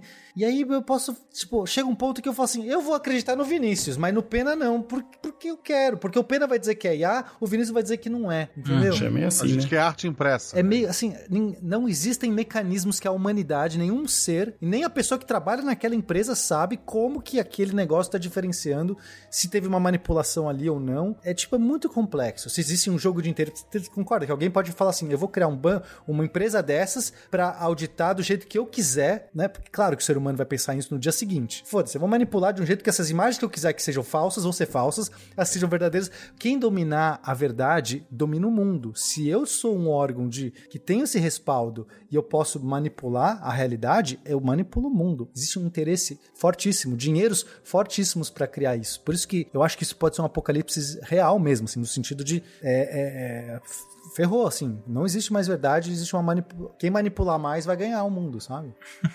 Faz sentido? Não sei se. É, no fim das contas acaba sendo uma guerra de narrativa, né? Assustadoramente. É, e são as ferramentas que são usadas para essa narrativa. Por exemplo, assim, é, do que o Pena tá falando. E, e isso não, não é só geração de imagem, assim. Acho que é, eu, eu, pelo menos, fui, fui, muito cauteloso, assim, no, no, no, no quanto a gente já, já tem de tecnologias fazendo isso. Mas, por exemplo, acho que em Israel mesmo tem aquela os drones que coletam maçã. Tipo cê, cê, que, que custa custa parece que custa mais barato do que uma pessoa que pega maçã sabe? É muito específico é um trabalho muito específico. E a gente uhum. vai começar é, a, a não só avançar mais em, em, em, questões físicas, né, materiais, mas como agora é o trabalho, é, não é só o esforço físico, a gente agora está delegando para máquinas o esforço mental. Por isso que eu acho que a gente precisa agora começar a valorizar muito ideias, né, compartilhar ideias na sua pura forma. Então, assim, a transparência das coisas tem que estar tá mais nas ideias. Esse, esse para mim é um ponto de alinhamento e que eu acho que é onde está a arte também, que é a meleca que tudo gruda e que eu acho que vai salvar a gente, porque porque é a parte mais subjetiva, né? Como a, a, a Nanaka falou, né? Que é, é a arte para ela só, só depende do, do autor. Então eu diria que o, o sinal, digamos, da singularidade seria quando alguma inteligência artificial se revelasse a autora de algo que nós consideramos como arte e não com a manipulação humana, porque enquanto tiver de fato a ideia e a manipulação, aí eu entendo que tem uma autoria humana. Então, por enquanto, do jeito que as inteligências artificiais estão hoje, não existe uma consciência é, não existe um autor na inteligência artificial. Então a arte ainda é nossa e eu acho que ela vai ser o maior sinal de que a gente passou o controle para algo artificial ou de silicone. De, de silicone não, Boa. de silício, né? silício. silicone também. De silicone também. É, porque tem o tema, tem o tema específico que era, o, eu chamo de efeito waifu, que é o autoentretenimento, né? Então, a, a coisa que é mais gerada em inteligência artificial generativa é, são aquelas mulheres de anime consideradas o padrão de perfeição desse tipo de desenho. O que, é bem que bizarro. definiu todas as mídias do VHS foi a pornografia. Sim. a pornografia está em risco porque né, a, a, a, produção de, de imagem significa que você não precisa colocar o seu corpo real ali e produzir talvez o mesmo efeito, né? Uhum. Eu queria é, só fazer um comentário que uns dias atrás eu aleatoriamente conheci e fui ver na casa do cara o trabalho dele, que era fazer modelagem 3D de cenários para filmes pornô. Caraca. Incrível! o nível de detalhe Caramba, exigido. É pro seu TCC isso? Só pra saber. Foi muito aleatório. Foi, foi. É, é tão, foi bem aleatório. É tão aleatório que o Ronaldinho Gaúcho é. Certeza que essa frase ela girou no GPT. Sim.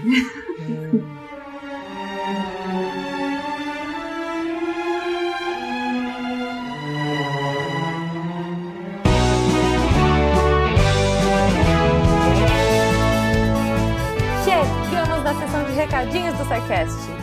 Sou a Jujuba, passando aqui só para avisar que se você ouvinte quiser ajudar o projeto a continuar divulgando ciência de forma divertida, você pode através do PicPay, Padrim ou Patreon. Além do SciCast, você ajuda a manter outros projetos da casa e a manter o site também, com a nossa produção diária de textos incríveis. Caso você ainda não tenha visto, a gente editou o patronato para esse ano. Temos novidades bem legais esperando por vocês. Os nossos lindos patronos que apoiam e amam o projeto tanto quanto a gente. Os links vão estar tá aí no post. Fora isso, se você quiser entrar em contato com a gente para dúvidas, sugestões ou, enfim, recadinhos quaisquer, é só mandar e-mail para contato@sicast.com.br. Por hoje é só e eu encontro vocês na semana que vem.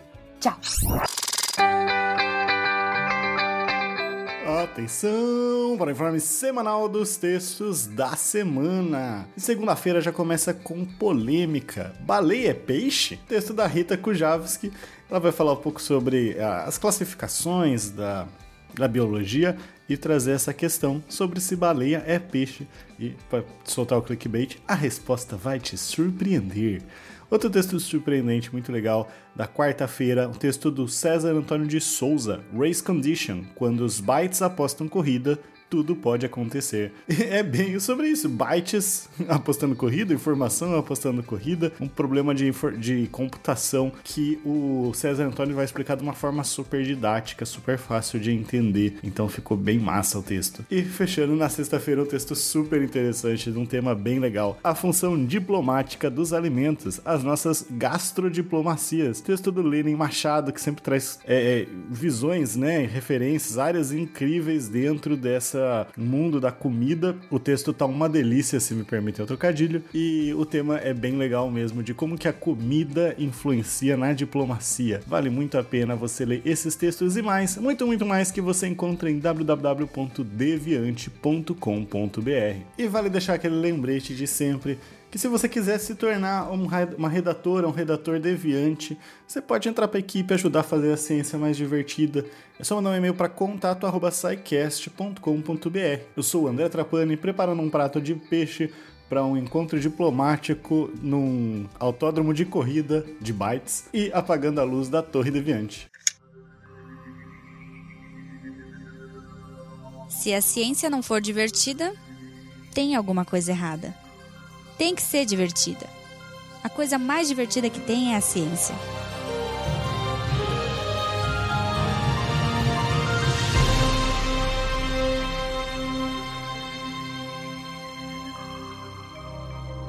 Este programa foi produzido por Mentes Deviantes. deviante.com.br. Este programa foi editado por Tapcast. Edições e produções de podcast.